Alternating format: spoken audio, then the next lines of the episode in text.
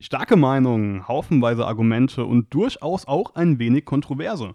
Hallo und herzlich willkommen bei Judgment Day, dem neuen Diskussionsformat bei Cinelog.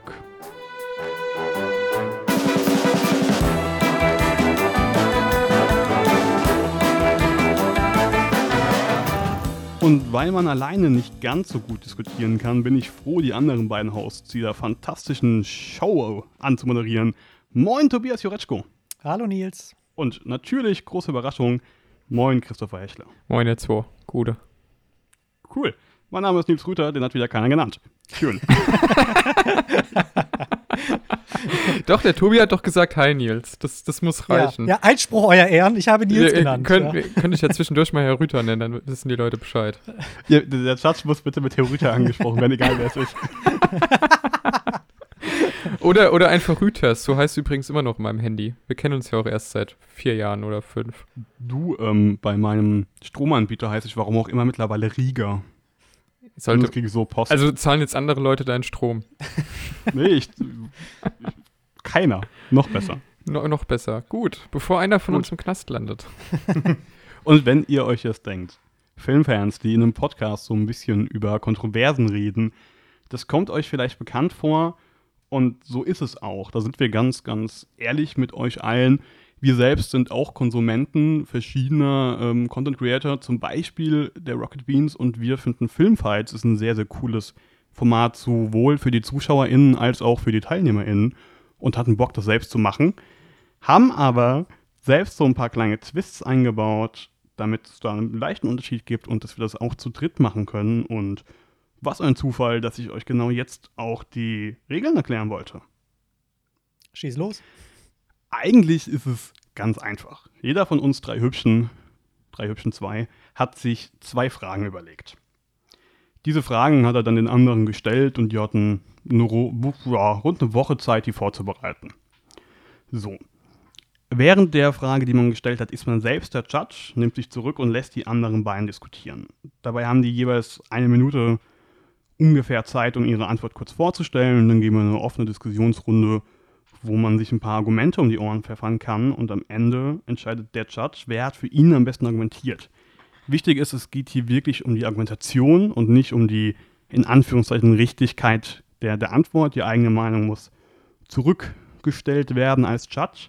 Nach jeder Frage wechselt dann der Judge, nachdem er den einen Punkt vergeben hat und kommt dann selbst in die Rolle, des Diskutierenden und hofft, dass niemand Groll gegen ihn hebt und ihn unfair, unfair bewertet. Das war bei, bei uns auch immer Fragen fair. Zu? Alle Quizformate waren doch bisher fair. Natürlich, natürlich. Alle, in denen ich gewonnen habe, fand ich fair. Mhm. Alle, die du moderiert hast, waren auch 100% sauber recherchiert. natürlich. Diesmal mussten wir alle recherchieren, das macht das Ganze natürlich ein bisschen einfacher. Habt ihr irgendwelche Fragen dazu oder ist da diesmal alles angekommen? Nee, bei mir ist alles klar. Bis jetzt. Bis ja, jetzt, Chris? ja, so, solange ich meine Punkte am Ende kriege, ist alles klar.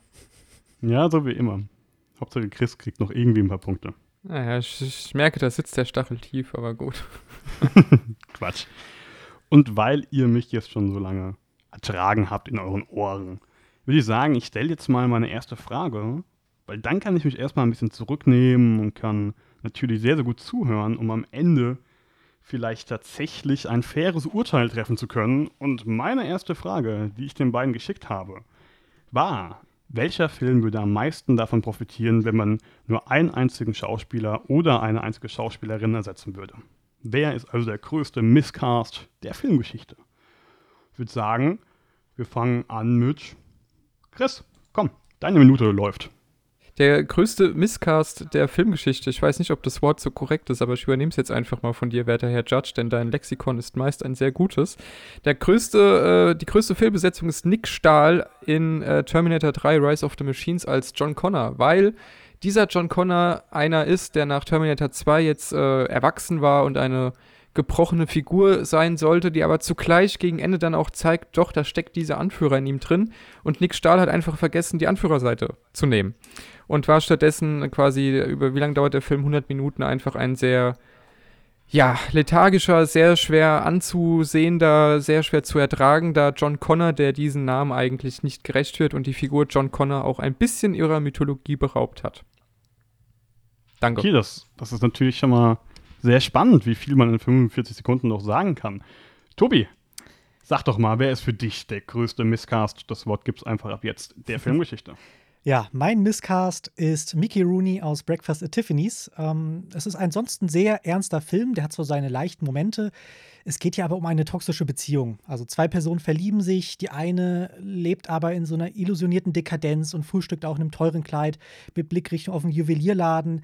Gleichzeitig sieht man sie aber auch auf einem Fenstersims mit, ja, ich sag mal, Casual-Kleidung, Akustikgitarre spielen. Also sie ist eigentlich eine komplett andere Person.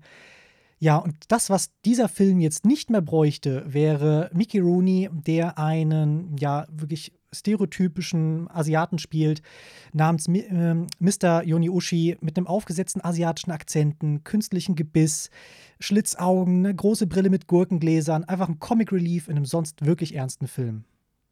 Okay, das, das klingt, als, als könnte es nicht viel unterschiedlicher sein und ich bin gespannt, was ihr beiden daraus macht.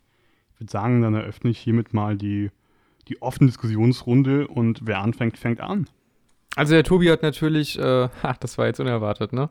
Ja, der Tobi hat natürlich einen sehr guten Pick genommen, das muss man schon sagen. Das war eine absolute Fehlbesetzung, weil aber auch einfach, das hast du ja auch rausgestellt, Tobi, und deswegen würde ich sagen, Aufgabe verfehlt ähm, auch die Rolle an sich ja schon eine, eine Fehlrolle war einfach. Sie hätte gar nicht in dem Film sein müssen und dass sie eben dann noch so stereotyp ist und man könnte sicherlich auch sagen, sogar rassistisch ist, ähm, ja, das macht das Ganze nur noch schlimmer, dass im Prinzip die einzige nicht weiße Person in diesem Film dann von einem Weißen gespielt wird, der sein japanisches Aussehen damit begründen will, dass er ein sehr schlechtes Gebiss hat und die ganze Zeit nur schreit und wild gestikuliert. Das ist einfach nicht mehr zeitgemäß. Man muss aber auch natürlich sagen, der Film ist 60 Jahre alt mittlerweile. Die Zeiten waren damals ein bisschen anders. Heute würde man das nicht mehr so machen. Aber deswegen wäre in diesem Sinne eigentlich jeder ein Fehlcast gewesen, weil einfach die Rolle so schlecht ist oder diese Figur so schlecht geschrieben ist, dass das keiner wirklich retten kann sehe ich nicht so, weil es hier zwei Lösungen gibt. Also das eine wäre, du nimmst einen anderen Schauspieler, der auch diese Rolle anders ähm, sich anders vorbereitet. Also so ein Schauspieler hat auch schon ein gewisses Mitspracherecht bei einer Rolle. Jetzt können es halt eben andere ja, Schauspieler eben anders ja, nehmen und sagen, ja. nee, ich habe keinen Bock, irgendwie hier Yellowfacing zu betreiben. Aber selbst wenn du mich jetzt dieses Argument nicht wählen lässt, könnte ich immer noch sagen, dann nimm halt einen Asiaten. Ähm, ich finde, wenn jemand ähm, über Stereotypen sich lustig macht, dann kannst du auch jemanden nehmen, der halt eben diese Stereotypen eigentlich bedienen sollte. Und dann lachst du mit ihm, statt jetzt wirklich mit einem weißen. Aber ist das so? Ist, da, ist, das, ist das wirklich so, dass wir heutzutage Diskussionen darüber führen, dass wenn äh, beispielsweise schwarze Schauspieler immer in die Rollen äh, gesteckt werden, indem sie am Ende einen White Savior brauchen, der ihnen dann wie beispielsweise im furchtbaren Oscar-Gewinner Green Book, wo wir also einen ultratalentierten schwarzen Klavierspieler haben, der aber am Ende äh, am Ende wird doch nur die Geschichte erzählt von, äh, von dem Weißen, der dann doch merkt, ach ja, stimmt, die, äh, das ist ja alles gar nicht so schlimm und Rassismus ist ja eigentlich blöd. Also heute führen wir ja Diskussionen darüber, dass selbst äh, zum Beispiel eben schwarze Personen immer halt in gewissen Rollen porträtiert werden. Also hätte jetzt das wirklich geholfen, wenn ein Japaner einen Klischee-Japaner gespielt hätte. Ich weiß es nicht. Es hätte die Rolle nicht besser gemacht. Es wäre sicherlich ein bisschen weniger schlimm gewesen, als hätte die Rolle nicht besser gemacht. Nick Stahl hingegen als John Connor ist halt einfach grundsätzlich echt, echt nicht gut. Also der ähm, nimmt sich, wir haben ja über die Filme gesprochen, äh, relativ am Anfang wirft er sich Pferdemedikamente ein, weil er starke Schmerzen hat und dann hast du das Gefühl, das hat er wohl in echt gemacht, denn scheinbar spielt er den ganzen Film exakt so, als wäre er auf Pferdemedikamenten. Da ist äh, keine Emotion, da ist keine Reaktion, da ist kein Charakter und das musst du erstmal schaffen, dass du einen Charakter, der zu diesem Zeitpunkt ja schon über zehn Jahre quasi in der Mache war, ähm, so komplett an die Wand fährst, dass danach jeder aus dem Kino geht und sagt, naja, also wenn die Maschinen übernehmen, dann, dann war's das. Zu deinem Punkt, den du, oder zu dem, zu dem Angriff von dir, wollte ich nur sagen, ähm, klar, Mickey Rooney übertreibt hier sehr, aber wenn du einen anderen Schauspieler hast, der würde das Ganze oder könnte das Ganze halt eben ein bisschen ernster nehmen und sich ein bisschen zurückziehen. Also, wenn du jetzt hier zwar immer noch einen, äh, einen Schauspieler nimmst, der halt dann eine Art Comic Relief ist, eigentlich in einem ernsten Film, kann er sich aber wesentlich mal, äh, mal, mal runtergehen und nicht ganz so chaotisch und nicht ganz so komödiant spielen. Also, wenn du einen anderen Schauspieler nimmst, kann halt eben auch diese Rolle auch anders verkörpern. Bei deinem Film wiederum, finde ich, ist der Hauptdarsteller nicht wirklich das größte Problem. Also euer Ehren, um das Ganze mal äh, ja, zu erklären. Das ist ein Film, bei der die Antagonistin ein Roboter ist und sich Anfang 2000, ich glaube 2003 spielt der Film, sich in Autos hacken kann, um die fernzusteuern. Also wenn sie Glück hat, haben die Autos überhaupt eine Servolenkung. Und genau deswegen, genau deswegen, solch einer, Feind, äh, solch einer Feindin, einer Antagonistin, einer solchen Übermacht, brauchen wir doch diesen John Connor, diesen uns versprochenen Freiheitskämpfer, bei dem wir wissen, selbst wenn mir jetzt der Ford Mustang GT hinterherfährt, gibt es da diesen einen Menschen, auf den ich mich verlassen kann, der irgendwann die Revolution gegen die Ford Mustangs anführen wird. Aber dieser Nick Stahl ist das nicht. Dieser Nick Stahl, so ein Schwachsinn. Dieser Nick Stahl ist nicht dieser Revolutionskämpfer, der uns seit Terminator 1, der noch ein wirklich wirklich düsterer Horrorfilm eigentlich war, der uns eine düstere Dystopie auch versprochen hat, äh, das ist nicht dieser John Connor. Und ja, wir sollen hier sehen, naja, der wird ja erst noch zum, zum äh, Freiheitskämpfer für die Menschheiten, der führt die ja am Ende erst alle noch an, der muss erstmal in die Rolle wachsen. Ja, ja, das haben andere Filme deutlich besser gemacht und Nick Stahl hat einfach vergessen zu Schauspielern. Ja, aber du hast hier einen Trash-Movie, bei dem halt vielleicht ein Schauspieler. Das ist, ist jetzt fies. Das geht jetzt unter die Gürtellinie. Das würde ich auch so nicht stehen lassen. ja, wie gesagt, ich, äh, ähm, du hast oder du hast. Ich gestatte es. du hast einen Film, was halt eben dieses Franchise, was halt bisher immer so ernst und wirklich düster war und sich irgendwie immer wieder auch selbst erfunden hat, hast du jetzt hier bei einem dritten Teil, bei dem einfach immer wieder das Gleiche gemacht wird, statt dass du jetzt eine Ballerei hast mit einer Minigun, ähm, auf eine Polizei aus dem Hochhaus, hast jetzt hier eine Ballerei mit einer Minigun auf die, auf die Polizei auf dem Friedhof. Ja, das sind also, ja Probleme des Films und nicht ja, die von aber, Stahl. Aber du hast ja, äh, wenn, wenn du sagst, das waren ernste Filme, die jetzt zu albern werden und sich nur wiederholen. Du hast mit Breakfast at Tiffany's ja eigentlich auch einen ernsten Film. Und hast es, das ist ja sogar exakt dein Argument. Die Rolle ist ja vor allem deswegen auch so, so schlecht, weil sie halt einfach gar nicht zum, zum Rest des genau. Films passt. Und quasi einfach. Aber deswegen ist es ja nicht unbedingt Mickey Rooneys Schuld. Also klar, der macht das, es macht die Sache nicht besser, das haben wir ja schon erläutert. Aber ein anderer Schauspieler hätte trotzdem immer noch diese sehr schlecht geschriebene Rolle gehabt. Und ganz ehrlich, da kannst du als Schauspieler, wenn das Drehbuch einfach Mist ist, irgendwann auch nicht mehr so viel machen. Ja, also mit Blick auf Terminator 3. wenn du ein schlechtes Drehbuch hast, könntest du jetzt auch nicht so viel machen, auch wenn du jetzt Nick Stahl, äh, statt Nick Stahl jetzt irgendwen anderen nimmst. Nehmen wir mal ja, Brian aber Cranston, Nick, Nick Stahl, nein, nein, nein, weil John Connor ist für die Geschichte, so schlecht sie auch sein mag, trotzdem wichtig und relevant. Anders als jetzt hier der Mr., wie hieß er, Jana? Mr. Jano, Jano. Ja, das Problem ja. ist aber, äh, sorry, jetzt habe ich dich unterbrochen. Mach du erstmal. Ja, nee, musst du ja. Hier läuft die Zeit. Das ist ein Kampf, Tobi. Keine Höflichkeit. Nee, naja, Entschuldigung, ich wollte nur wissen. Nee, das Ding ist, wenn man sich Breakfast at Tiffany's, äh, Tiffany's anschaut, ich finde, es ist ein toller Film, aber das, was wirklich zurückbleibt, ist halt Mr. Yonioshi. Also der Charakter, der einfach überhaupt nicht in, diese, äh, in diesen Film reinpasst. Und halt eben auch mit dieser Verkörperung, die halt überhaupt nicht in diesen Film reinpasst. Bei nix, wie gesagt, bei Terminator 3 bleibt mir jetzt Nick Stahl jetzt nicht so im Gedächtnis, eher halt wirklich die schlechten Szenen, die es von allen gibt, nicht nur von Nick Stahl. Sei es jetzt halt eben, wie gesagt, äh, ähnliche Szenen, die es auch schon in anderen Filmen gab von der Terminator-Reihe, sei es jetzt halt eben diese Servolenkung, Hacker-Szene. Ähm, und das ja, Ganze und dafür hast du aber diese fantastische Szene, wo dann äh, Arnold Schwarzenegger ähm, äh, hier diesen weiblichen Terminator verfolgt, während sie mit so einem Kran Fahrzeug eine komplette Stadt in Schutt und Asche legst, so fantastisch so. Dann kann, weißt du, da kannst du sagen, das hat auch mit Nick Stahl jetzt gar nichts zu tun, aber da kannst du sagen, es war immer noch, immer noch gut und es ist auch dann noch gut, wenn Nick Stahl auftaucht. Dann denkst du, ach, er schon wieder, aber es macht den ganzen Film nicht kaputt. Bei deinem Pick allerdings denkt man einfach nur, wer hat das da so reingeschrieben und warum? Ich habe fertig. Ich, ja, ich wüsste jetzt auch nicht, was ich da jetzt noch an, an Argumenten dazu tun soll. Ich könnte mich jetzt wiederholen. Okay, äh, ich interpretiere äh, mal da rein, dass ihr auch keine Lust habt auf eure ja, auf euren minütigen End-Rant, während dem euch keiner unterbrechen darf. Nee, ich glaube, ich habe alles gesagt, den brauchen wir diese Runde vielleicht nicht. Okay. Dann verzichte ich auch drauf.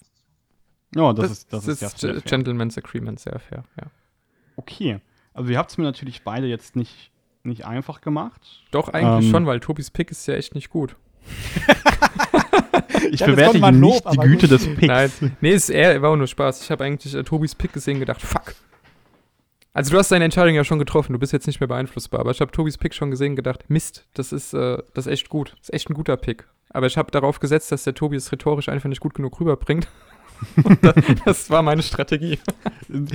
es, es wäre total lustig, wenn du mit diesem Kerl regelmäßig einen Podcast aufnehmen müsstest, dem du rhetorisch nichts zutraust. Ich, Nein, nein, nein. Soll ich, soll ich euch beide alleine lassen? Ich habe mal noch was anderes Nein. vor. So, so, war das, so war das ja überhaupt nicht gemeint, aber ähm, bei dieser schnellen Diskussionrunde, der Tobi ist jemand, und das ist ja auch gar nicht schlimm, aber der erklärt gerne nochmal sehr genau, was er gemeint hat. Und da wusste ich einfach, wenn ich da schön viel dazwischen kretsch und einfach sage, nein, das ist so nicht, dann äh, ist das vielleicht eine clevere Taktik. Also, ich, der nicht die Güte des, des Picks äh, bewertet, habe mir natürlich genau angehört, wie ihr eure Diskussionsstruktur aufgebaut habt.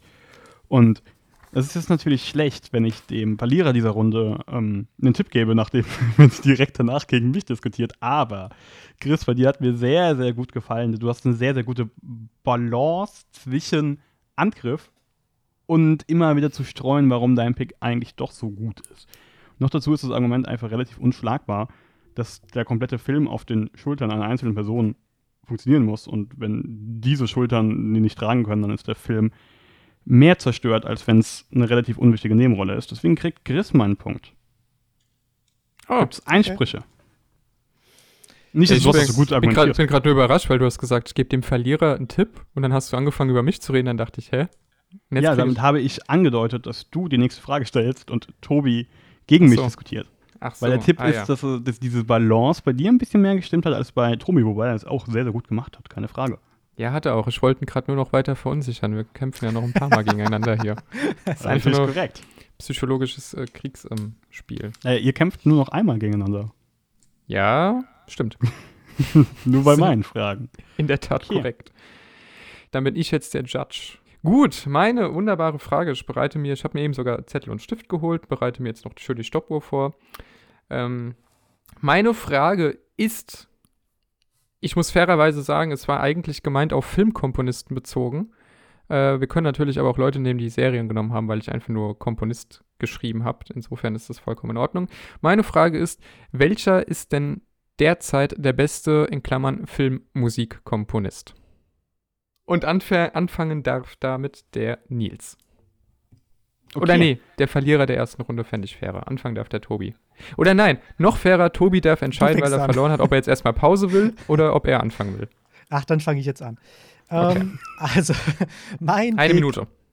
Mein Pick ist Danny Elfman. Also egal ob jetzt klassischem Orchester ähm, mit oder ohne Chor, ikonische Melodien wie in Batman oder treibende, ja, leichte Blues Brothers Vibes wie in Man in Black oder ein bisschen verspielt mit Theremin und Synthesizer wie bei Mars Attack. Egal ob Songwriter, Sänger, Komponist von Filmen, Serien, Videospielen, die Liste ist ewig lang.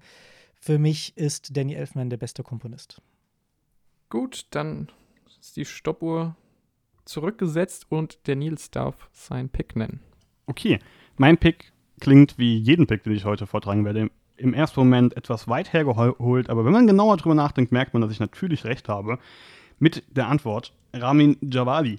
Der äh, Deutsch-Iraner ist vor allem bekannt durch Game of Thrones. Das ist keine Frage, das ist ein fantastisches Theme, es hat fantastische Musik, ähm, aber es wäre ein fataler Fehler, ihn nur darauf zu reduzieren. Und wenn man mir die Frage stellt nach, wer ist der Wichtigste dann stelle ich mir persönlich die Frage, okay, wer hat am meisten Dinge vorangebracht? Und da ist Ramin Javadi. Und der hat wirklich viele revolutioniert. Ich meine, alleine Serien oder Serien-Themes, was der da geschafft hat, das kann ich euch gleich gerne noch ein bisschen genauer erzählen, ist unglaublich und deswegen ist er für mich der wichtigste Komponist unserer Zeit. Nun, denn, dann ist das auch notiert. ich habe gerade notiert aufgeschrieben. Ja, jetzt hast du es notiert. Das auch notiert. Ach, wie blöd. Äh, da habe ich mir das jetzt auch aufgeschrieben. Hat viel vorangebracht. Davon bin ich gleich auf jeden Fall gespannt zu hören. Und dann übergebe ich jetzt an die freie Diskussionsrunde. Ihr habt acht Minuten. Hat er denn wirklich so viel vorangebracht? Jetzt, also er hat Ja. jetzt eine Handvoll von Serien ähm, dazu Musik gemacht und jetzt sagen wir mal so, also Game of Thrones ist vielleicht so sein bekanntestes und selbst da muss ich sagen, gut, ältere Generation weiß ich, also wenn ich jetzt meiner Mutter irgendwie Game of Thrones vorspiele, wird sie es nicht erkennen. Wenn ich aber die Melodie von den Simpsons vorspiele, von Danny Elfman, dann glaube ich, egal ob groß, klein, jetzt Grundschüler oder meine Oma, die würde die Simpsons erkennen. Okay, zuallererst muss ich dir natürlich widersprechen, wenn du sagst, er hat quasi nur Game of Thrones gemacht. Hier ist nur eine kleine Auswahl. Weil mein Papier es zulässt. Hier ist nur eine kleine Auswahl. Game of Thrones, Westworld, Medal of Honor, Prison Break, Fluch der Karibik, Blade, Iron Man, Pacific Rim, Batman Begins und Gears 5. Wir merken, der hat eigentlich alles gemacht. Der hat Serien gemacht, der hat Filme gemacht und der hat auch Videospiele gemacht. Gut, das Argument ist jetzt nur so, so halb da, weil es für Dein relativ ähnlich gilt. Ja. Aber trotzdem kann man ihn nicht nur auf Game of Thrones beschränken. Und was er mit Game of Thrones geschafft hat, was kein anderer Komponist für eine Serie davor jemals geschafft hat, ist, dass Fans eine Staffel durchbingen und sind zehn Stunden vom TV und er hat dafür gesorgt, dass kein einziges Mal das Theme übersprungen wird. Das, das herrscht unter Serienfans, ist es fast ein Kapitalverbrechen, dieses, dieses Theme zu, ähm, ja, zu unterbrechen oder zu überspringen, weil er geschafft hat, es ist ein Teil dieser Serie. Es gehört dazu und es ist ein Teil jeder Folge. Man hat sich jedes Mal drauf gefreut, wenn es angefangen hat. Und das hat einfach keiner vor ihm geschafft. Und Also- da hat er schon Serienintros revolutioniert. Also ich als großer Breaking Bad-Fan äh, habe auch noch nie das Breaking Bad-Intro übersprungen, was auch halt eben ein bisschen kürzer ist und ich finde halt eben auch dadurch ein bisschen knackiger. Filme, Videospiele habe ich, hab ich ja auch genannt. Also für Fable 1 und 2 hat er die Musik gemacht. Und jetzt könnte ich genauso sagen, er hat Beetlejuice gemacht, er hat Nacho Libre gemacht. Gut, die sind jetzt beide vielleicht nicht so ganz so bekannt, aber Man in Black, Mars Attack hat er sich sehr ausgetobt und vor allem Nightmare Before Christmas. Also du musst es erstmal schaffen, dass du eine Halloween-Welt hast, die du auch in der Musik hörst, gleichzeitig aber auch einen Sprung oder ja, einen Spagat machen musst zur Weihnachtswelt. Und das verkörpert er einfach so perfekt. Und er singt auch Jack Skeleton in Nightmare Before Christmas. Die Texte hat er halt eben auch geschrieben, ähm, die, er, die er gesungen hat. Und dass du, wie gesagt, diese, diese, diesen Halloween-Aspekt, den schafft er so gut, dass dann Bands wie Meryl Manson, wie Korn und noch weitere eben dieses, ja, diesen Soundtrack einfach gecovert haben und einfach so perfekt covern, als ob es einfach Songs von denen wären. Du hast mir gerade so eine geile Überleitung gegeben, dafür muss ich mich sehr bedanken. Erstmal muss ich sagen, dass ich gar nicht, gar nicht bestreiten will, dass ein Mann, der 69 Jahre ist, der seit äh, gefühlt 45 Jahren im Business ist, viel gemacht hat und auch da was Gutes dabei ist, das ist keine Frage. Die Frage ist nur, wer ist wichtiger? Und weil du gerade Cover genannt hast, möchte ich einfach nur anführen, dass, das hat er auch, das, das ist ein großer Teil seines eigenen Styles, besonders im Westworld. Der Mann hat es hinbekommen, die perfekte Integration von bereits vorhandener Musik in seinem eigenen Score ähm, einfach einzubinden. Und das hören wir in Westworld immer wieder. Also, Heart-Shaped Box ähm, und vor allem Heart-Shaped Box ist so ein geiles Cover. Das habe ich persönlich so häufig gehört über die Serie hinaus. Ich habe es durch die Serie kennengelernt. Er bekommt es perfekt hin, die bereits vorhandene Musik zu adaptieren und so zu verändern, dass sie perfekt zu seinem Style passen. Und das Krasse daran ist, als Fan, er lässt auch gerne Stücke sehr, sehr lange stehen in, in, seiner, ähm, in seiner Arbeit. Als Fan bemerkst du erst nach einer Minute, was da gerade passiert. So verdammt clever ist das gelöst. Du raffst erst nach einer Minute, dass du das Lied eigentlich kennst. Und dann freust du dich so drüber, dass, dass es da so eingebunden ist und es fühlt sich so komplett natürlich an und nicht aus dem Zusammenhang gerissen. Einfach nur, weil es hinbekommt, bereits Vorhandenes an sich selbst zu adaptieren und seiner Musik anzupassen. Und das, das macht so viel Spaß. So was ähnliches macht Danny Elfman auch. Wie gesagt, bei dem Soundtrack von Mars Attack. Ein Film, der halt einfach von diesem Klischee 50er Jahre Aliens, Roswell Aliens äh, spielt, nimmt er halt einfach das ja, ikonischste Musikinstrument, was du einfach mit, mit UFOs und Aliens eben äh, verbindest, nämlich das Theremin. Vielleicht kennt ihr das, dieses große. Ja, aber ist das Stabding. kreativ? Ja, weil damit übertreibt er nicht. Ähm, also es ist nicht wirklich in jedem Song pausenlosen Theremin zu hören, aber er schafft es einfach reduziert, dieses bisschen an Klischee noch mit reinzunehmen, damit dieser Film halt einfach nochmal komplett aufgeht. Also er weiß, wann er auf Klischees aufbauen darf, wenn der komplette Film halt eben aus Klischees bestimmt. Äh, macht aber oder, oder streut aber nicht zu viele Klischees rein, dass der Film nicht, ja, plötzlich halt eben zu einem, zu einem Trash-Film wird oder einfach diese Musik zu sehr ablenkt. Das ist bei äh, Javadi aber genauso. Er hat ein sehr, sehr gutes Fingerspitzengefühl dafür, wann er sich selbst und seinen vielleicht ein bisschen Stil zurücknimmt. Das kann man einfach nur sehen, wenn man, er war beispielsweise in demselben Jahr mit zwei Serien für den Emmy nominiert, total krass. Und das merkt man, wenn man diese beiden Serien vergleicht. Zum Beispiel, und das ist einfach, das gehört zu, zu ihm dazu, aber er hat hinbekommen, es zurückzunehmen, es nicht passt. In Westworld ist das prominenteste Instrument auf jeden Fall das Klavier. Das Klavier hören wir das erste Mal in Game of Thrones Staffel 6 der bekommt es hin, da so fein nachzujustieren, ohne seinen Stil zu verlieren und immer de, das richtige Instrument, die richtige Wahl zu treffen, um die Situation perfekt einzufangen. Und das ist auch was, was er sehr gut schaffen kann, Situation. Ich meine, Game of Thrones-Fans kriegen wahrscheinlich jetzt noch eine posttraumatische Belastungsstörung, sobald irgendwo fünf Kilometer Entfernung Reigns of Castamere läuft und sie an die rote Hochzeit zurückerinnert werden. Und das funktioniert auch nur so dank der Musik. Ich finde, bei deinem Künstler sind aber die ganzen Songs und Themes alle vom Stil her und vom Gefühl her alle sehr ähnlich. Danny Elfman hat einfach, wie gesagt, eine viel weitere. Ach, Danny Elfman recycelt seit 20 Jahren. Das weißt du genau. Das sehe ich jetzt hier nicht so. Also es ist das schon klar, ist wenn. aber auch ein hartes Argument. Also, also wenn du, wenn du jetzt zum Beispiel wie bei ähm, Batman, was halt einfach total ikonisch ist, wenn du das halt immer wieder verwendest, ist es schon klar, was ist halt das Batman-Theme. Das hat schon seinen Grund, dass du halt dann eben das öfters verwendest. Aber wie gesagt, du hast da nicht nur einen klassischen Sound. Und ja, bei Westworld hast du zwar auch mal irgendwie eine rückwärts gespielte ähm, Pianonote, aber that's it. Du hast halt eben keinen Termin. Du hast halt eben nicht einfach ein anderes Genre und anderen Vibe wie bei, wie bei Man in Black mit dem Blues Brothers Vibe. Ähm, und halt eben kein Musical-Schreiber. Also. Du kannst, du kannst doch nicht sagen, dass, dass sich Iron Man so anhört wie Game of Thrones. Ich bitte dich. Das ist halt Orchester. Und das Ja, kann der, Elfman genauso. Ja, ja, natürlich, aber deswegen ist es doch kein Argument gegen, äh, gegen Javadi. Ja, also das, diese Unterschiedlichkeit, die ich angebracht habe, die hat Javadi auf jeden Fall. Und er bekommt es auch hin, dass sich jede Serie anders anfühlt. Und das sehe ich bei Elfman nicht unbedingt. Keine Ahnung, Das- ich habe mich durch seine, durch eine Stunde 30 seine besten Lieder durchgeklickt. Und es hat, wie gesagt, ich habe mich nur durchgeklickt. Ich habe mir nicht eine Stunde 30 Elfman angehört. Schande über mein Haupt.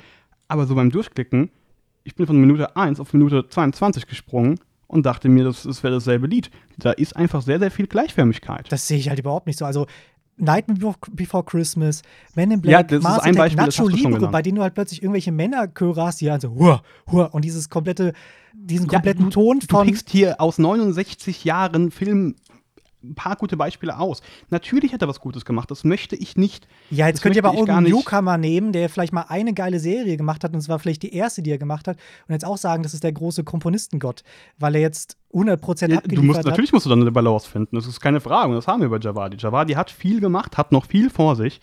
Natürlich hat Elfman gute Dinge gemacht, aber Letzter ich behaupte Satz. auch, dass die guten Dinge 20% sind, bei Javadi sind sie 80. Letzter Satz, Tobi, bevor die, das letzte Argument kommt. Gut, ähm, ich finde, er hat, also Danny Elfman hat einen Haufen an guten Scores gemacht und wenn man eine Band hat, die Boingo Bongo heißt, äh, also wieso dann nicht Danny Elfman? Wie kann man dann nicht Danny Elfman nehmen? Gut, das waren acht Minuten offene Diskussion. Äh, wollt ihr euer abschließendes Argument noch oder seid ihr fertig? Ich würde es schon nutzen. Ja, gut, dann können wir das natürlich machen. Du auch, Tobi? Ja, dann äh, ich, ich schaue mir es erstmal an, was der Nils so macht. Gut, dann Nils, fängst du an. 30 Okay. Sekunden jetzt. Okay. Äh, Javadi, dadurch, dass er so multimedial und auch in Serien arbeitet, hat eine Sache, die wir ihm nicht absprechen können. Er ist ein Genie, vor allem unter Zeitdruck. Wenn wir uns anhören, wie gut Game of Thrones geschrieben ist, die Musik, und beachten, dass er drei Wochen pro Folge maximal gehabt hat, grenzt das an ein Wunder. Und das ist was, das wird ihm keiner nachmachen. Okay. Vielleicht noch ein, weil du hast noch acht Sekunden, ich habe auf Pause gedrückt, noch ein Satz, warum er deswegen auch wichtiger ist als Elfman. Bei dir, Tobi, andersrum, dann natürlich genauso. Dir würde ich den Hinweis auch geben. Acht Sekunden Elfman- laufen. Elfman ist wichtig, aber eine aussterbende Gattung und wir brauchen neue Sachen, wir brauchen neuen Mut und wir brauchen Leute, die was revolutionieren mit geilen Covers Und oder Schluss. noch besseren Themes. Puh, aussterbende Art. Alles klar. Diesmal habe ich mir Ja. auch notiert, was ich sage und nicht nur notiert. so, alter Verwalter. Ja, Dann- kann ich? Tobi, 30 Sekunden ab. Ja. Jetzt. Danny Elfman ist viel, viel wichtiger, denn er allein hat mehr oder weniger Nightmare Before Christmas geschrieben. Also noch bevor das Drehbuch stand, standen schon die Songs, die diese komplette Geschichte erzählt haben. Er ist wesentlich abwechslungs abwechslungsreicher als Nils Pick und deswegen gibt es für mich nur einen Danny Elfman. Noch hast du 10 Sekunden? Hört Sinne los. Ich kann sie nehmen, kein Problem, ich übernehme die 10 Sekunden. Nö, nö. ist- Also wenn man die Musik zu Sledgehammer macht, ähm, ja, was, was soll ich dann sagen? Gut, Alter. Ähm, ich habe eigentlich gedacht, Judge sein wäre irgendwie entspannter. Ist es nicht. Das äh, macht irgendwie keinen Spaß. es, es macht schon Spaß, aber äh, es ist sehr schwierig. Man muss natürlich sagen, äh, der Fairness halber, dass ich äh, für die Frage jetzt im Grunde beides habe zählen lassen, weil für mich äh, bester Filmkomponist automatisch wichtigster auch mit einfließt. Ich glaube, es war jetzt nicht komplett abschließend geklärt, ob es jetzt bester oder wichtigster für mich ist, aber das eine auch setzt das andere voraus. Ähm, deswegen, also so viel schon mal vorab und wir, man muss natürlich sagen, wir haben jetzt alle keinen Abschluss in Musik. Und äh, wenn man sich da noch ein bisschen besser auskennen würde, wäre das sicherlich auch noch einfacher zu begründen. Insofern fand ich die Frage recht knackig. Ihr habt es aber beide gut gelöst. Äh, Tobis Pick ist natürlich mit Danny Elfman schon ein Safe Bet, kann man sagen. Ähm, weil Danny Elfman natürlich einfach alles geschrieben hat, was Hans Zimmer nicht geschrieben hat, so gefühlt. Äh, da teilen sich ja sowieso nur diese beiden äh, die komplette Filmwelt. Nils Pick hat mich insofern ein bisschen überrascht, weil ich tatsächlich gar nicht auf dem Schirm hatte, was Javadi noch alles gemacht hat vor Game of Thrones. Er wird in der Tat so ein bisschen auf das Theme reduziert, das zugegebenermaßen natürlich auch sehr gut ist, aber ein Theme macht natürlich, da hat der Tobi recht, nicht äh, weg oder wett, was ein anderer Mann äh, über 60 Jahre vielleicht gemacht hat. Ähm, ich tue mich immer noch ein bisschen schwer. Ich muss, äh, muss schon sagen, ich tue mich immer noch ein bisschen schwer, wem ich jetzt hier diesen Punkt gebe. Ich gehe eure Argumente gerade noch mal kurz ein bisschen durch. Also ihr habt, was, was gut gewesen wäre, wenn ihr den anderen noch ein bisschen niedergemacht hättet. Das hat mir bei euch beiden ein bisschen gefehlt. Es gibt ja nur einen Song. Ich ja, jetzt, jetzt hier ein Team kann ich jetzt nicht niedermachen. Jetzt ist der Drops gelutscht. Ihr habt die Zeit gehabt. ähm, ich hätte, weil da, also ihr habt ja halt beide mit euren Punkten sehr, sehr recht gehabt. Und da ist es halt auch schwierig, da irgendwie jetzt zu sagen, der eine hat mehr Recht als der andere. Deswegen hätte ich mir gewünscht, dass ihr noch ein bisschen mehr auf dem anderen rumhaut. Ich finde es schwierig. Ich finde es sehr, sehr schwierig, wem ich diesen Punkt gebe. Ich würde am liebsten eine kurze Werbeunterbrechung machen und drüber nachdenken. Geht ich muss das? kurz meditieren. Geht das? Können wir sowas? Also ich gehe nochmal kurz die Punkte durch. Äh, Tobi hat gesagt, es ist sehr ikonisch, er kann viel äh, verbinden, macht einmal, also macht ja vor allem, schreibt auch Musicals, was natürlich auch schon eine krasse Hausnummer ist. Man muss natürlich sagen, was interessiert mich das als Filmgucker, wenn er jetzt Musicals schreiben kann, wenn ich das Musical nie sehe. Das, äh, also unterstreicht natürlich seinen Skill, aber das gibt mir jetzt für den spezifischen Film nicht nochmal irgendwie mehr. Ähm, allerdings hat der Tobi, finde ich, recht, wenn er sagt, Danny Elfman ist wieder erkennbarer als Javadi, weil ich tatsächlich außer Westworld alles gesehen habe, was Javadi, also was du vorgetragen hast, Nils und ich habe überhaupt diesen Namen nicht damit in Verbindung gebracht. Und das ist jetzt ja, so unterschiedlich ist der Mann. ja. ja, okay. Krass, ne? Ja, ja. Nee, Nein, nee. aber auch, ähm, ja, kann man jetzt, kann man jetzt so und so sehen. Man kann natürlich auch sagen, irgendwie fehlt so ein bisschen dann vielleicht die, die Handschrift, was natürlich auch jetzt äh, nicht so ganz korrekt ist, aber das hat äh, Tobi, finde ich, ganz gut argumentiert. Ähm, ich fand von Nils äh, ein bisschen schlecht das Argument, dass er sagt, naja, er bindet seinen eigenen Score immer wieder auch mal mit ein. So, ja, okay, sich selbst zu zitieren wird Tarantino seit seinem zweiten Film vorgeworfen. Und warum soll ich das bei einem Komponisten irgendwie besser finden, wenn er das jetzt nochmal woanders irgendwie mit einbringt? Aber er hat sehr viel Fingerspitzengefühl. Das hat aber auch Elfman. Ah, ihr habt es mir wirklich, ich werf gleich eine Aber das, das war ein Gegenargument gegen Elfman, dass er das selbst zitiert. Javadi macht es nicht. Da klingt ja, ja doch, du, hast gesagt, du hast gesagt, Javadi hat auch diesen einen Heart-Shaped Box oder so, den erkennst du wieder und das finden dann alle geil. Ja, weil es von Nirvana ist, erkennt man das wieder. Das ist ein Cover, den er perfekt, ein, das er perfekt eingebunden hat in, in ein bestehendes Werk. Ach so, dann habe ich es falsch verstanden. Ich dachte, du meinst, er zitiert seine eigene Arbeit quasi. Nee, er zitiert so. bekannte Lieder, ohne dass du es merkst, bis es soweit ist und Klick macht. Und das ist geil. Ja. Aber okay. okay wenn das Argument falsch ankam, dann. Äh, ja, vielleicht habe ich es auch einfach falsch verstanden. Ähm, ja, ich finde ich würde euch, kann mir einen halben Punkt geben, einfach jedem? Ist das, das eine Option? Wenn ich später oh. mit einem halben mehr gewinne. Ich muss schon sagen, ich bin hin und her gerissen. Ich würde sagen, inhaltlich ist es, also eigentlich von den Argumenten, wenn ich jetzt mich aus der Rolle des neutralen Judges heraushebe und, und mein Wissen wieder benutze, was wir ja jetzt hier als Judge ausblenden, würde ich sagen, kriegt der Tobi den Punkt argumentiert aber, was, aber tatsächlich besser von Nils letzten Endes.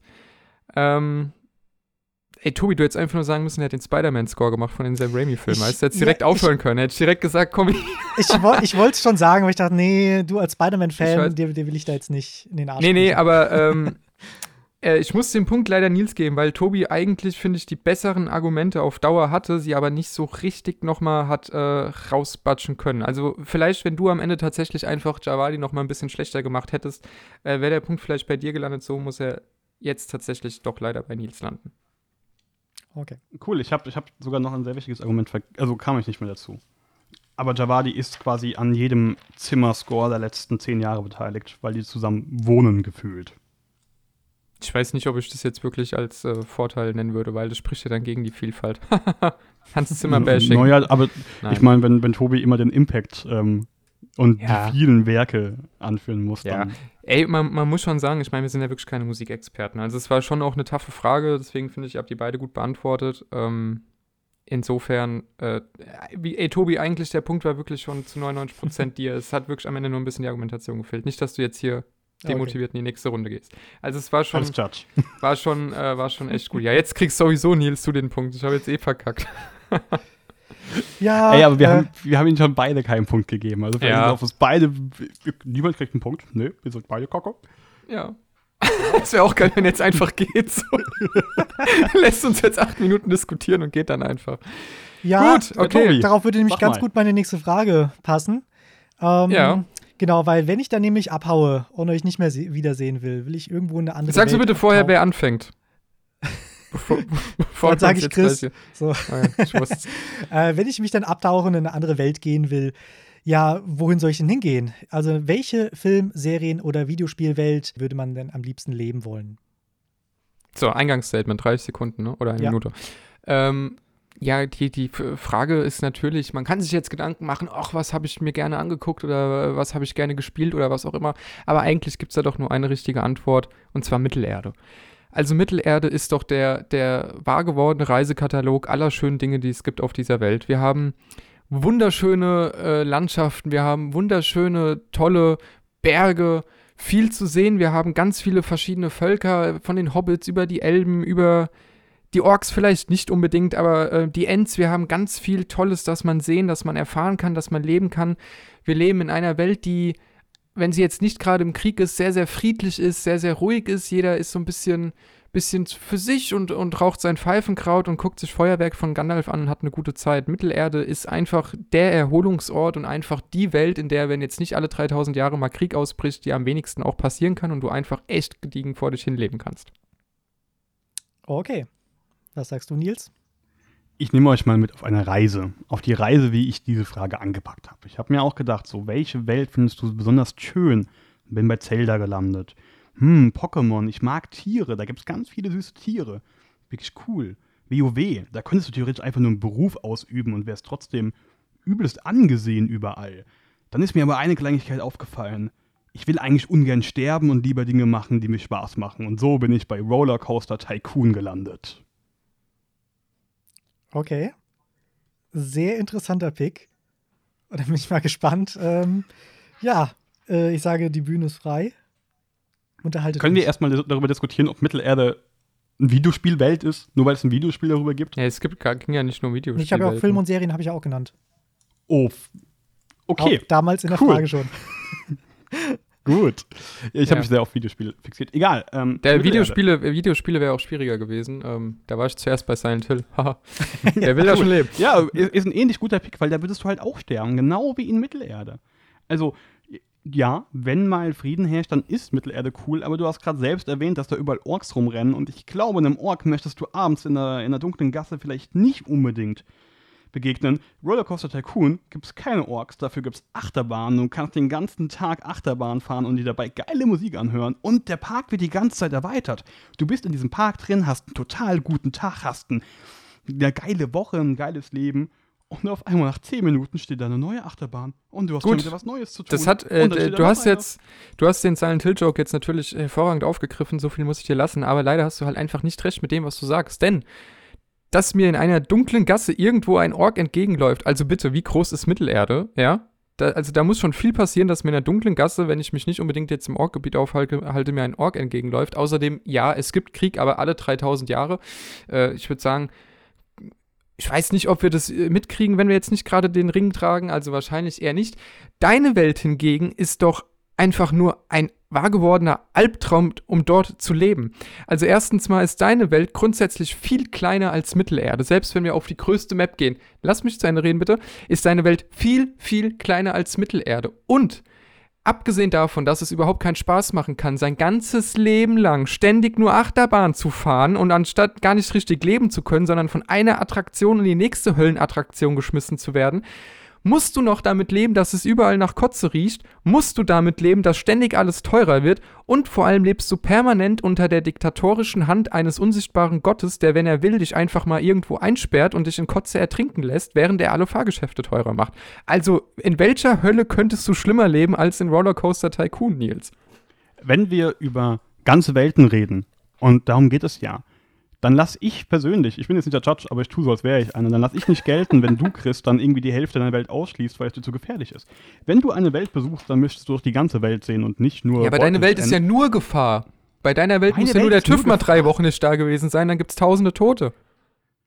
Meine Welt ist die Utopie. Du hast den ganzen Tag Spaß, du hast keine Verpflichtung und, und, boah, da ist er gerade super besteuert. Und, was nicht zu vergessen ist, ja, natürlich, im Rollercoaster Tycoon sind Rollercoaster etwas prominent platziert, keine Frage. Aber es gibt auch Hotdogs, es gibt Getränke, es gibt Toiletten.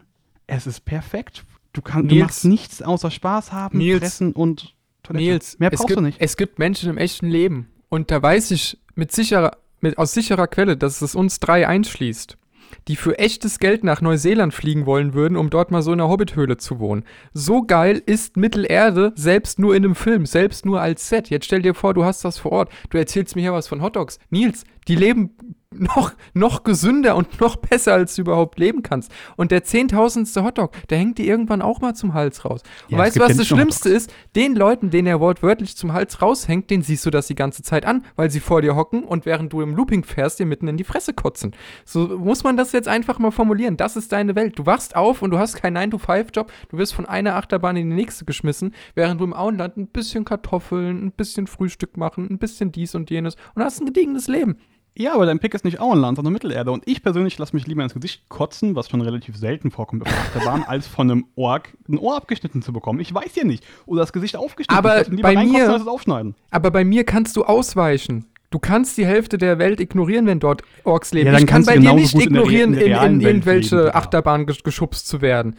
Außerdem willst du wirklich das, das quasi freie Leben in Mittelerde, auch unter der Gefahr, dass du vielleicht, wenn du 1000 Kilometer in die falsche Richtung läufst, mal einen Ork erwischst, willst du stattdessen wirklich unter, unter dieser unsichtbaren Hand eines Diktators leben, der jederzeit dein Leben noch mehr zur Hölle machen kann, als es eh so ist. Also was hat denn jedem Spieler in Rollercoaster Tycoon und Sims mehr Spaß gemacht, wenn das ganze Ding fertig war, als auf Autosave zu drücken und danach einfach die Hölle losbrechen zu lassen und seine Sims im Pool ertrinken zu lassen und alle Leute auf un unendlich langen Achterbahnen für immer einzusperren? Da, darauf willst du dich einlassen.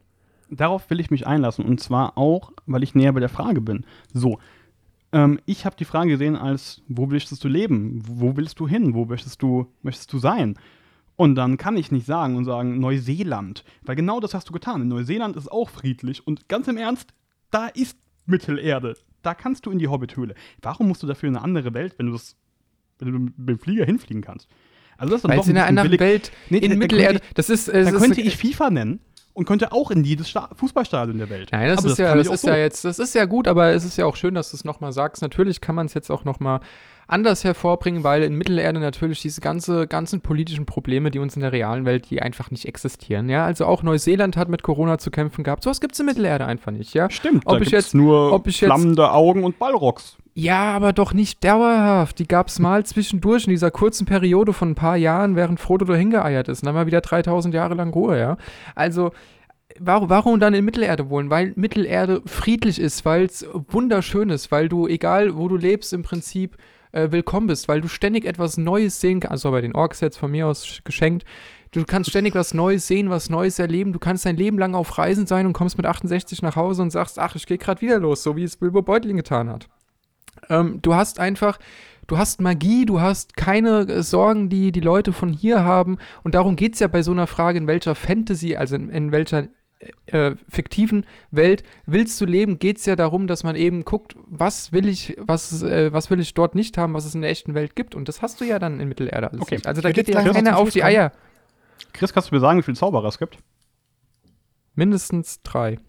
Genau, es gibt mindestens drei Zauberer. Und du sagst mir, dass mein Argument nicht haltbar ist, weil es gibt ja zu 80% auch Frieden. Alter, ist die Wahrscheinlichkeit, dass du im Krieg bist und stirbst, ist tausendmal höher, als dass du Magie siehst. Aber ich würde trotzdem lieber noch äh, in den Krieg gehen und, und sterben, als einfach mein Leben lang auf einer Achterbahn vollgekotzt zu werden.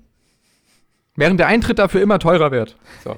Ja, du bist ja sowieso drin. Also, das, das geht ja einfach. Also, Nee, nee, das ist Noch trotzdem- keiner im Rollercoaster- Wir wissen alle, wie wir hat Rollercoaster Tycoon gespielt haben. Noch niemand Ja, hat ja. aufgehört zu fahren, weil er Geldprobleme hatte.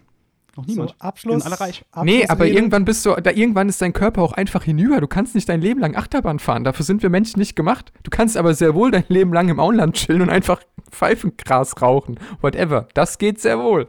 Jetzt kommen wir zu den Abschlussreden. Also jeder hat noch mal kurz Zeit, äh, seine letzten Worte wiederzugeben. Letzte Worte. Gutes Stichwort. Ich wähle das Leben und benötige keine letzten Worte.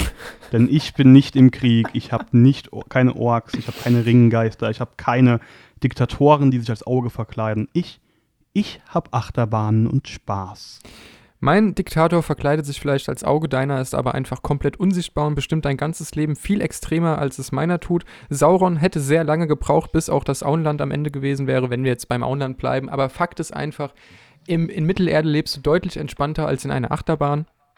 Und du hast sehr viel Ausweichmöglichkeit, die du in Rollercoaster Tycoon nicht hast. Und deswegen ist das Leben in Mittelerde wohl offensichtlich ein friedlicheres, ruhigeres und besseres als in einer Achterbahn. Okay, Schatz, ich bin gespannt, Alter. Viel unterschiedlicher Content Ja, ja, also- hier nicht sein. Ich musste anfangs schmunzeln, als ich Rollercoaster gelesen habe. Und also Mittelerde Rollercoaster, wie du es gesagt hast, Nils, also unterschiedlicher kann es kaum äh, sein. Ich hab's, ich hab's auch gelesen, dachte mir, ey, wie kommt der denn auf Rollercoaster Tycoon? Ich also es ist ein super interessanter Pick, aber ich dachte mir, hä? Also diesen, von allen Dingen, die es gibt, Film, Spiel, Serie, kommst du auf Rollercoaster Tycoon? Ich habe auch kurz gedacht, Okay. dass, er zu einer Ant dass er irgendwie zu der, der falschen Person antwortet mit der Frage, ähm, dass das gar nicht auf meine Frage bezogen war. Aber ähm, also den kreativsten Punkt würdest du bekommen, Nils. Ähm, ich fasse aber mal zusammen. Also wir hatten einmal Mittelerde, was schön ist. Hat viele Völker, aber halt eben auch die Orks. Ähm, es ist dafür aber ruhig und man kann sich eine gute Zeit machen. Ähm, Mittelerde ist aber wiederum groß genug, dass man den Orks ähm, aus dem Weg gehen kann, hast du gesagt, Chris. Daraufhin meinte Nils, dass man ja aber schon die ganze Welt sehen möchte, wenn man schon ähm, in so einer großen Welt lebt. Und du hattest ja noch gesagt, es gibt äh, Neuseeland. Und dieses Neuseeland, von dem ich gehört habe, soll so ähnlich sein wie Mittelerde. Und daraufhin hast du aber ganz gut gekontert, Chris, und hast nämlich gesagt, ja, es ist halt, klar, es sieht halt aus wie ähm, Mittelerde, aber es gibt halt eben noch viel mehr, was es in Neuseeland nicht gibt, wie halt eben Magie, nehme ich mal, nehme ich mal an. Ich war noch nie dort. Ähm, du, Nils, hast ja gesagt, ja, du möchtest nicht sterben. Daraufhin hat halt aber auch Chris gesagt, ja gut, wenn du halt äh, ja ein, ein, eine Gottheit hast, der auch gleichzeitig ein Diktator ist und manchmal ein Sadist, dann ist das halt eben kein besonders, äh, besonders starkes Argument. Ich muss sagen, ich bin riesen Fan von Achterbahn. Aber wirklich, Nicht deine Chris eigene auch Meinung, nur die gut gekontert, jetzt die Argumentation. ganze Zeit nur Achterbahn und Hotdogs fressen. Ich weiß nicht, ob das so die Utopie ist. also irgendwann geht es, irgendwann geht es einem schon auf, auf, auf die Nerven. Ähm, weiterhin haben wir noch, Warte mal schauen. Ah, genau, dass der Park relativ klein ist. Und das unterstreicht halt eben noch das, das Argument von gerade eben, dass halt irgendwann wirklich allem satt bist, im wahrsten Sinne des Wortes. Und ja, vor allem das Diktator-Argument und das Mittelerde aber wiederum so groß ist, muss ich jetzt Chris den Punkt geben. Muchas gracias. Ey, ich, ich war wirklich, ich, ich hab, mein erster Pick war WoW. Ähm, weil du da halt, du hast dieselbe Situation wie Mittelerde, aber hast keine Probleme, weil prinzipiell es so viele Opfer gibt, die nichts anderes zu tun haben, als dir zu helfen. Also ist alles cool. Aber, mir, also, aber, Alter, äh, wenn, wenn wir jetzt mal theologisch sind und dann will ich dich, Nils, gerne mal vor, vor der Scheiße, Himmelspforte sehen, an deinem Lebensende und Gott sagt, und du kannst jetzt ins Auenland oder du kannst für immer Achterbahn fahren. Dann will ich mal sehen, wie lange du Spaß bei der ewigen Achterbahn hast. Also ich fand ja sehr lustig, dass Chris nicht das Argument gebracht hat, damit ich gesagt hatte, es gibt das, es gibt Neuseeland, dass er nicht gesagt hat, es gibt Freizeitparks. Ja, oh, danke, genau. stimmt, das hatte ich noch mir auch dazu. noch notiert. Ähm, Vollkommen richtig, ja. Aber ich, ich hasse halt auch Achterbahn. Also deswegen äh, habe ich, da- hab ich das gar nicht in Erwägung bezogen. Ja, der vielleicht. Punkt ist natürlich total unverdient, aber ich habe ja vorhin schon gesagt, dass alle meine Picks ein bisschen wahnsinnig sind. Ja, ich muss aber auch sagen, eine reine Videospielwelt hätte ich auch schwieriger gefunden, weil ja eigentlich jede Videospielwelt immer irgendeinen Konflikt in sich birgt, weswegen sie ja, Ja, habe ich, hab ich dummerweise nur, nur das gelesen. Ähm, ja, und habe mir dann gedacht, okay, was ist eine friedliche Welt? Und war zuerst bei FIFA, aber ich bin zu dick zum Fußball spielen und bin dann halt so Achterbahn. da kann man schön sitzen. Korrekt. Gut. Oh. Was ein Tempo hier, ey. Es ist äh, anstrengend. Aber es macht Spaß. Aber es ist anstrengend. Dann ist der Nils jetzt schon wieder Judge, ne? Das ist korrekt, ja. Oha. Dann bin ich schon wieder Judge. Und, wenig überraschend, muss ich meine Notizen finden. Habe ich meine Notizen gefunden. Wenig überraschend, wenn ich irgendwo anwesend bin, der einfach bei jedem Film behauptet, der Film wäre besser, wenn es eine Serie gewesen wäre. Serien sind sowieso viel besser als Filme. Serien sind die neuen Filme. Game of Thrones ist eigentlich schon ein zehnstündiger Film und keine Serie. Das ist die Zukunft, Serien. Dann frage ich Ja, euch. du solltest wirklich ewig lang auf einer Achterbahn hocken, ey. Dann frage ich euch nach Serienvergangenheiten und möchte von euch wissen, welche Serie braucht unbedingt eine andere letzte Staffel? Ich würde sagen, Tobi fängt an, weil Mhm. er eben nicht diskutiert hat und quasi seine Pause hatte. Und legt doch gerne mal los. Ja, bei der Frage fallen einen sofort Serien ein wie Lost, Game of Thrones, Dexter oder Scrubs. Und das kann ich auch verstehen, aber ich finde, unbedingt braucht eine Serie in der letzten Staffel, die gar kein wirkliches Ende bekommen hat. Die einfach mit einem Cliffhanger aufhört und niemals nie- eine Chance hatte, gemocht oder gehasst zu werden. Es gibt genug Leute, die das Game of Thrones Ende mögen. Ähm, aber bei mir gibt es eine Serie, die über Karma Es geht. gibt Leute, die das Game of Thrones Ende mögen. Was ist. Warte erst mal. So, Du kriegst 10 Sekunden, äh, 5 Sekunden Dankeschön. extra, alles gut. Also, es gibt eine, eine Serie, die über äh, sich über Karma dreht. Die hat äh, Humor, wie, ähnlich wie bei Scrubs und wirklich auch sehr philosophisch an das ähm, Konzept Karma dran geht. Auch damit auch sehr viele Leben positiv verändert hat. Und deswegen braucht genau so eine Serie eine letzte und eine richtige, ja, letzte Staffel, nämlich My Name is Earl. Okay, ist, ist notiert. Ich schreibe kurz auf notiert. und würde dann den Chris bitten. Ja. Ich bin ja gespannt, was er genommen hat. Hast, hast du die Uhr? Schon? Ich habe die Uhr im Blick. Ähm, ja. Ja, man hat es vielleicht an meinem kurzen Ausfall eben schon hören können. Ich habe natürlich den Safe Bet genommen, der, der safest Bet, den man machen konnte wahrscheinlich. Aber manchmal ist ein Safe Bet eben einfach auch deswegen ein Safe Bet, weil es richtig ist.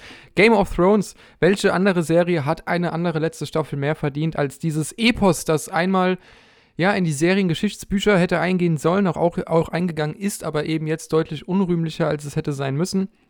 Wir hatten über vier, seien wir, seien wir friedlich und sagen, die ersten, von mir aus sogar sechs Staffeln, ein Entertainment vom Allerfeinsten, eine Serie, bei der damals dachte, wenn das gut zu Ende geht, wird das auf Ewigkeiten die beste Serie aller Zeiten bleiben. Und dann kam Season 7 und alle dachten, ja, schauen wir mal. Und dann kam Season 8 und es war ein Meme. Es ist zu Meme geworden und das ist für eine Serie wie Game of Thrones das Schlimmste, was hätte passieren können. Okay, Memes sind schlimm, ist notiert. Nee, Memes sind fantastisch, aber nicht, wenn es äh, darum geht, eine Serie gekonnt zu beenden. Okay, dann ähm, haut euch doch mal ein paar Argumente um die Ohren, würde ich sagen. Gar noch kein Problem. Runde, noch eine wilde Fahrt. Gar kein Problem, weil der Tobi mir das sehr einfach gemacht hat, weil er zum einen die Frage verfehlt hat. Es geht nicht darum, welche Serie eine letzte Staffel verdient hätte, eine richtige letzte, weil es, äh, My Name's Earl endet natürlich mit einem Cliffhanger Season 4. Sondern es geht darum, eine andere letzte Staffel. Und auch wenn du natürlich dann recht hast und sagst, My Name is Earl hat ein Ende verdient, ist ja die vierte Staffel trotzdem eine gute. Und ja, die Fans wollen ein Ende, aber die letzte Staffel ist trotzdem eine gute und müsste deswegen nicht ausgetauscht werden, wenn überhaupt vielleicht die letzte Folge, sodass sie einen Abschluss finden kann oder so. Aber dass es wirklich eine andere letzte Staffel braucht, lasse ich so hier nicht stehen. Game of Thrones allerdings, ich habe es eben schon gesagt, war mindestens die ersten vier, wenn nicht sogar die ersten sechs Staffeln die Serie, bei der man dachte, das wird die beste Serie aller Zeiten werden, die unfassbar komplex war, die den Zuschauer wieder herausgefordert hat, die vom Setdesign über Kostüme, über die Handlung einfach komplett abgeliefert hat auf jedem Bereich und dann furchtbar, furchtbar, furchtbar scheiterte. Es wurde viel zu überhastet zu Ende gebracht. Es gab allein in einer Folge der letzten achten Staffel mehr Logiklöcher als in allen anderen Staffeln zusammen. Äh, da war keine Liebe mehr erkennbar, da war kein, keine Leidenschaft mehr erkennbar. Und das Allerschlimmste, was an dieser letzten Staffel aber passiert ist, Game of Thrones war die letzte Serie. Und das wird mit Sicherheit so sein, die letzte Serie, die dieses Lagerfeuer-Phänomen geschafft hat. An dem wirklich Woche für Woche die Leute sich sogar Public Viewing technisch in Kneipen versammelt haben, um Game of Thrones zu gucken. Und im äh, Zeitalter von Netflix, von Streaming und Co wird es so etwas nicht mehr geben. Ja, da gucken die Leute Squid Game und bingen das und eine Woche später ist es vergessen. Aber dieses Lagerfeuer-Phänomen wird es nicht mehr geben und Game of Thrones hätte ein hervorragendes Ende für diese Ära sein können und hat es komplett an die Wand gefahren. Also ich finde, es wird, es wird weiterhin irgendwelche Serien geben, über die man halt eben großartig redet. Und du musst ja erstmal zu diesem, zu diesem wirklich großen Statement kommen. Bei My Name is Earl ist halt das Blöde, wie du gesagt hast, äh, es endet mit einem Cliffhanger, aber auch schon die letzte Staffel war jetzt nicht so wirklich, wirklich rund. Ähm, da werden Sachen aufgemacht und äh, Plotholes, die jetzt nicht gerade äh, wirklich großartig interessant sind. Ja, du, stell, du stellst und aber nicht so wirklich rund gegen komplett eckig. Also nee, wir, wir reden hier von einem Achteck bei Game of Thrones. Oder was ist gar nicht rund ein Dreieck? Game of Thrones ist ein Dreieck, wenn My Name is Earl nicht richtig rund war. Sehe ich, seh ich, seh ich überhaupt nicht so. Du hast gesagt, bei dir ist die Liebe nicht erkennbar, das könnte ich bei mir genauso sagen. Du sagst, bei dir ist es dann irgendwie immer wieder das Gleiche, könnte ich bei mir genauso sagen. Es wird Leute geben, die, und die gibt es auch im Internet, die das Game of Thrones Ende mögen. Und es wird auch Leute geben, die auch das, äh, die Star Wars Sequels gut finden. Aber keiner wird ein Ende gut finden, bei dem steht To be continued und das war's. Wir hören seitdem nie wieder etwas. Vor allem, wenn es eine Serie ist, die nicht nur unterhaltend ist. Klar, Game of Thrones ist, ist schön, ist teuer. Aber das war's dann auch. Also hier hast du halt wirklich, das komplette Konzept Karma wird halt eben an, an, den, an den Start gebracht.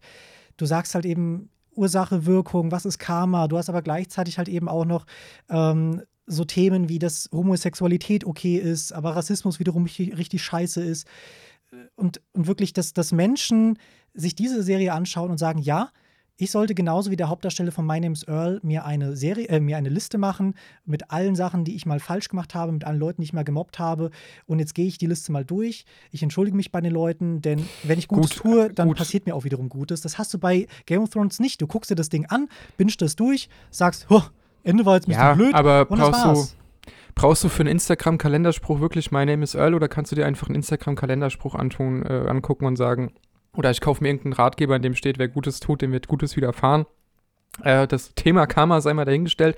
Aber wenn du mir mit dem Argument äh, Aktion und Konsequenz kommen willst, gibt es wohl neben Breaking Bad und Boardwalk Empire kaum eine Serie, wenn nicht gar keine Serie in diesem Big-Budget-Bereich, die noch besser aufzeigt, dass ein einzelner Fehler einer Figur, der schon in Staffel 1 gemacht wurde, noch in Staffel 3 Konsequenzen haben kann. Ja, aber ist das also realistisch für mich jetzt hier als Person, wenn ich mir Game of Thrones Nein, aber muss es das sein? Das, nein, nein, das muss ja nicht für na, du musst ja nicht da, das war nicht die Frage, wer lernt am meisten aus einer Serie, sondern welche Serie hätte eine letzte beste Staffel Ja, aber verdient. deswegen ist sie ja so wichtig. Und Game nein, Game of Thrones hat es perfekt gemacht, dass du beispielsweise mit Rob Stark, der äh, von Folge 1 in Staffel 1 bis er Ende von Staffel 3 dann tatsächlich stirbt, einen Rachefeldzug betreibt und du bist mit ihm unterwegs und du fieberst mit ihm mit, aber er macht kurz vor Schluss macht er einen Fehler. Und obwohl er Fanliebling ist, wird er dafür bestraft, wie es kaum eine andere Serie in diesem Ausmaß gemacht hat.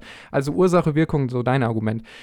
Und Game of Thrones, da, das war Game of Thrones. Sean Bean stirbt in jeder Rolle gut, aber stirbt hier in Staffel 1 und man dachte sich, was, ihr habt da diesen großen Sean Bean und lasst ihn sterben, großartig.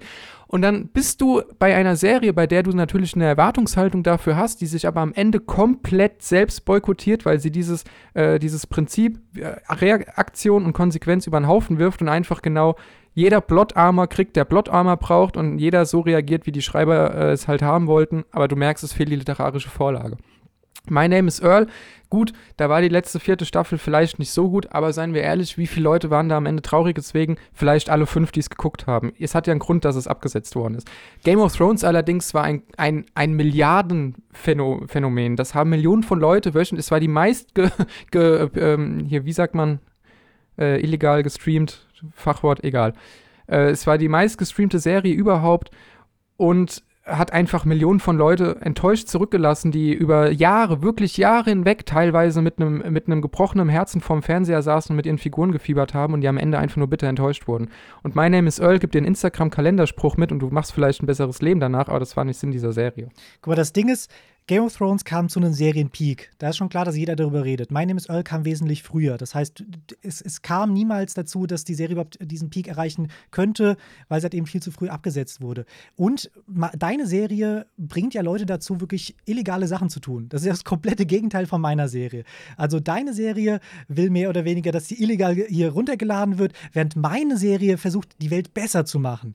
Hier geht es nicht um, wer schlachtet hier wen ab, sondern es geht darum, dass sich der Zuschauer unterhalten fühlt fühlt. Du hast einen Scrubs-ähnlichen Humor. Du kannst auch lachen. Es ist halt nicht nur, dass du irgendwie Notizen machst, ja, okay, so werde ich jetzt mein Leben bestreiten, sondern du kannst trotzdem weiterlachen und lernst was aus der Serie, was du wirklich in deinem Alltag verwenden kannst.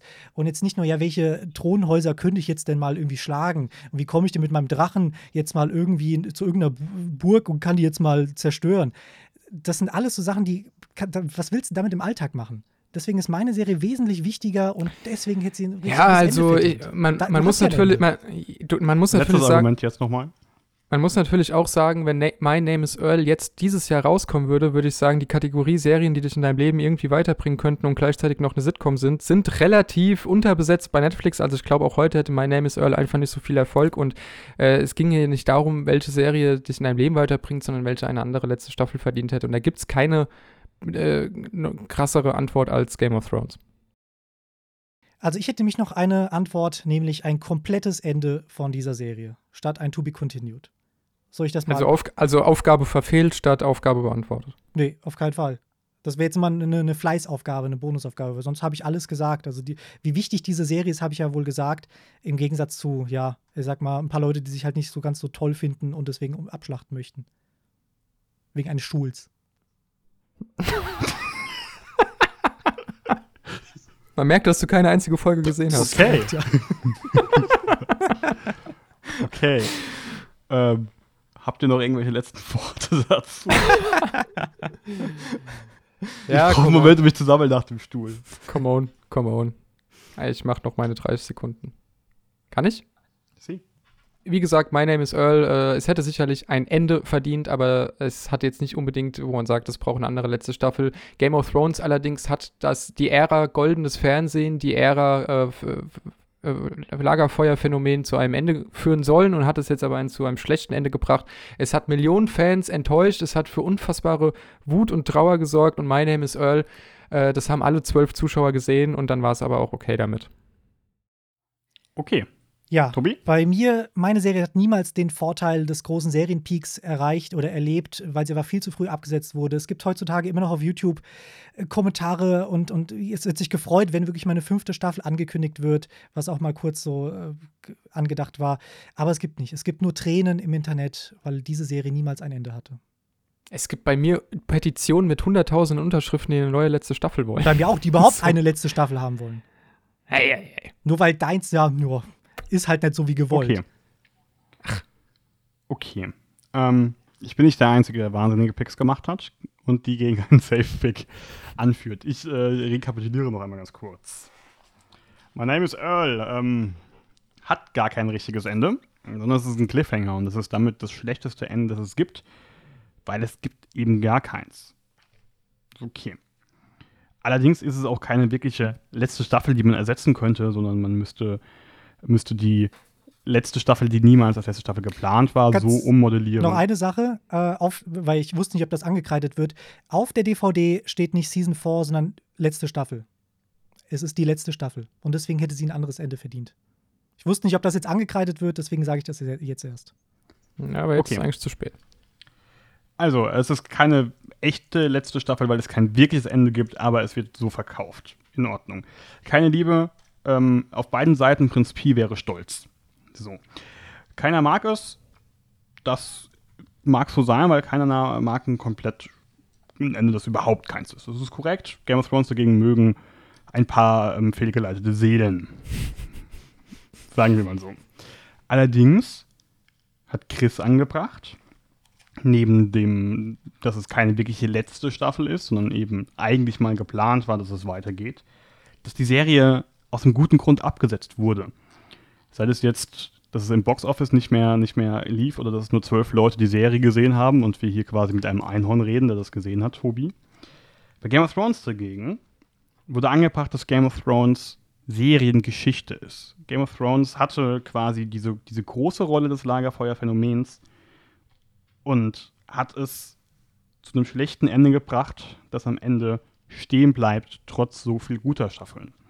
Es ist ein Meme, obwohl es so eine ernsthafte Serie ist, das ist also auch nicht so gut gelaufen. Auch hier keine Liebe, Prinz Pi wäre stolz. Allerdings hat Tobi ange angesagt, es gibt ein paar Leute, die mögen es. Die sind zwar komisch, aber die gibt es. Und Game of Thrones stiftet Leute an, illegale Dinge zu tun, während My Name is Earl ein Vorbild ist. Ein Vorbild in Form eines Instagram-Kalenderspruches, hat Chris gesagt. Ich, äh, ganz, ganz, ich möchte jetzt, wenn der Nils durfte, äh, der Tobi durfte, auch noch einen kurzen Hinweis machen. Der Tobi hat irgendwann gesagt, äh, ja, es gibt ja sogar Leute, die die Star Wars äh, Prequels mögen.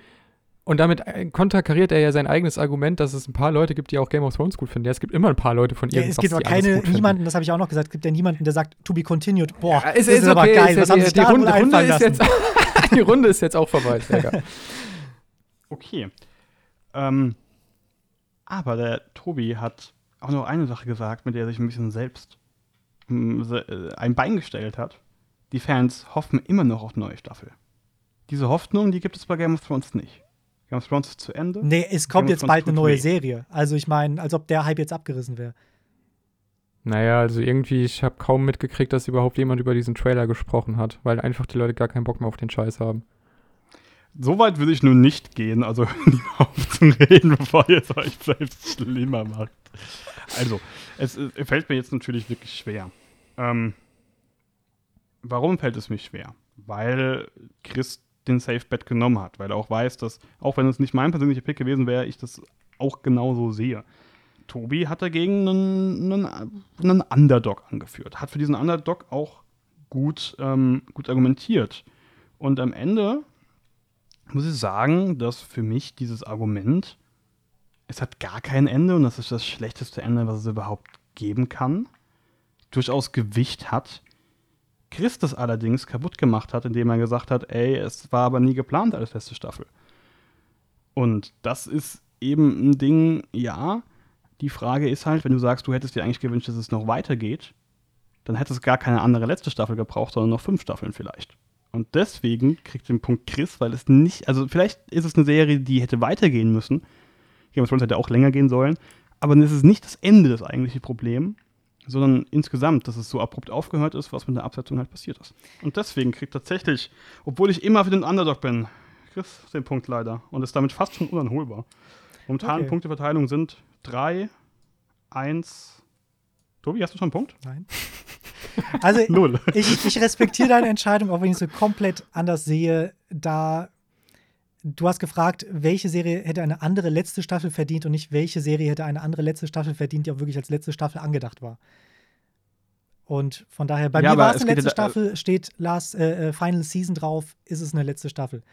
Ob jetzt bei Game of Thrones nicht doch nochmal irgendwie eine weitere kommt, ähnlich wie bei Scrubs Jahre später. Das ja, aber bei dir steht auch doch am. Ende auch to be continued. Da weißt du ja auch nicht, ob noch eine kommt.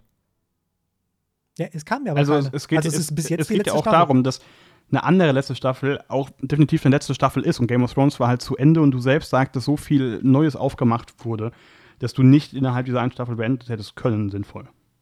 Da hätte es vielleicht andere letzten drei Staffeln gebraucht oder noch drei Staffeln, damit es dann ein richtiges Ende hat. Aber Game of Thrones war an dem Zeitpunkt, wo es enden sollte, war dann ein bisschen durchgerusht, also vielleicht hätte da auch eine Staffel mehr gut getan, aber prinzipiell ist das Ende, so wie es da steht, ein Ende, das halt extrem beschissen ist. Gut. Gut. ich merke, die Laune ist gut. Spitze. Das wird ein weiteres Format, das nach einer Folge stirbt, weil einfach keiner mehr Bock hat. Gut, Ja, äh, ihr. Lieben, dann lasst uns doch auch keine Zeit verlieren, sondern äh, weitermachen. Ich bin nämlich wieder Judge und die nächste Frage heißt, nur bezogen auf Quentin Tarantino-Filme, welche Rolle ist die beste des Samuel L. Jackson? Und wie gesagt, wirklich nur aus Tarantino-Filmen. Äh, Gerade hat diskutiert der Tobi, also fängt der Nils an. Okay, und wir machen weiter mit dem nächsten wahnsinnigen Pick, der dann furchtbar gut argumentiert wird. Meine Wahl für die beste Rolle eines Samuel L. Jackson in einem Tarantino-Film ist niemand geringerer als Steven. Viele fragen sich jetzt bestimmt, Alter, wer zur Hölle ist eigentlich Steven? Steven ist die Rolle von Samuel L. Jackson in Django Unchained. Und wer mit so wenig Screentime so viel Impact auf den Film haben kann, selbst wenn der Name vielleicht nicht mehr geläufig ist, erinnert sich jeder an, an Samuel L. Jackson in diesem Film. Wer mit so wenig Screentime so viel Impact haben kann und so viel Vielschichtigkeit in den Film bringen kann, dann ist das auf jeden Fall die beste Figur. Ja, mein Pick, ja, es ist wahrscheinlich Jacksons ikonischste Rolle, aber auch ein sehr großer Charakter, der auch eine Wandlung durchlebt und das völlig glaubwürdig. Er ist bedrohlich, gefährlich, cool, aber auch kann auch ein Kumpel sein. Bei mir geht es nämlich um Jules Winfield aus Pulp Fiction.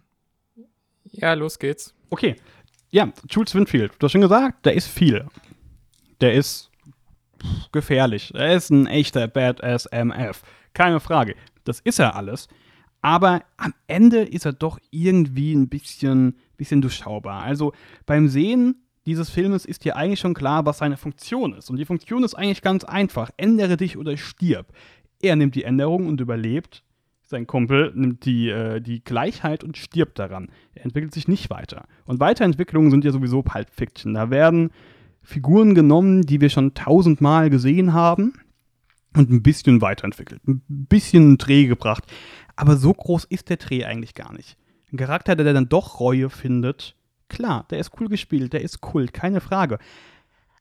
Aber so krass speziell ist der Charakter eigentlich gar nicht im Gegensatz zu Steven. Doch, der ist unglaublich. Zum einen, der Pulp Fiction ist nicht durchschaubar. Du kannst ihn nicht durchschauen beim ersten Mal schauen, weil er nicht chronologisch ist. Du weißt nicht, was die letzte Staffel ist. Du siehst, Vincent Vegas stirbt und später ist er dann wieder mit, äh, mit Jules Winfield und spricht. Du kannst diesen Film nicht durchschauen. Außerdem hast du halt eben einen guten Gesprächspartner. Also ich hätte den perfekten Gesprächspartner, weil wir uns im Auto über äh, hier Burger und Cheese Royale unterhalten könnten. Äh, du, du hast einen Typen, der hat ein cooles Bibelzitat. Und selbst. Ja, er hat wenn, ein cooles Zitat. Pass auf, nee, aber selbst, selbst als Marvin dann erschossen wird im Auto von Vincent, ist Jimmy cool und sagt, okay, ich rufe jetzt erstmal einen Freund an und er holt uns hier raus. Also du hast immer jemanden, der irgendwie niemanden kennt. Und du, du siehst halt eben, dass er wirklich so eine Wandlung durchlebt. Er merkt halt, okay, ähm, er wurde gerade gerettet, sei es jetzt ähm, Gottes Willen oder, oder Zufall, dass er gerade nicht erschossen wurde, aber er sagt, nee, er hört jetzt damit auf.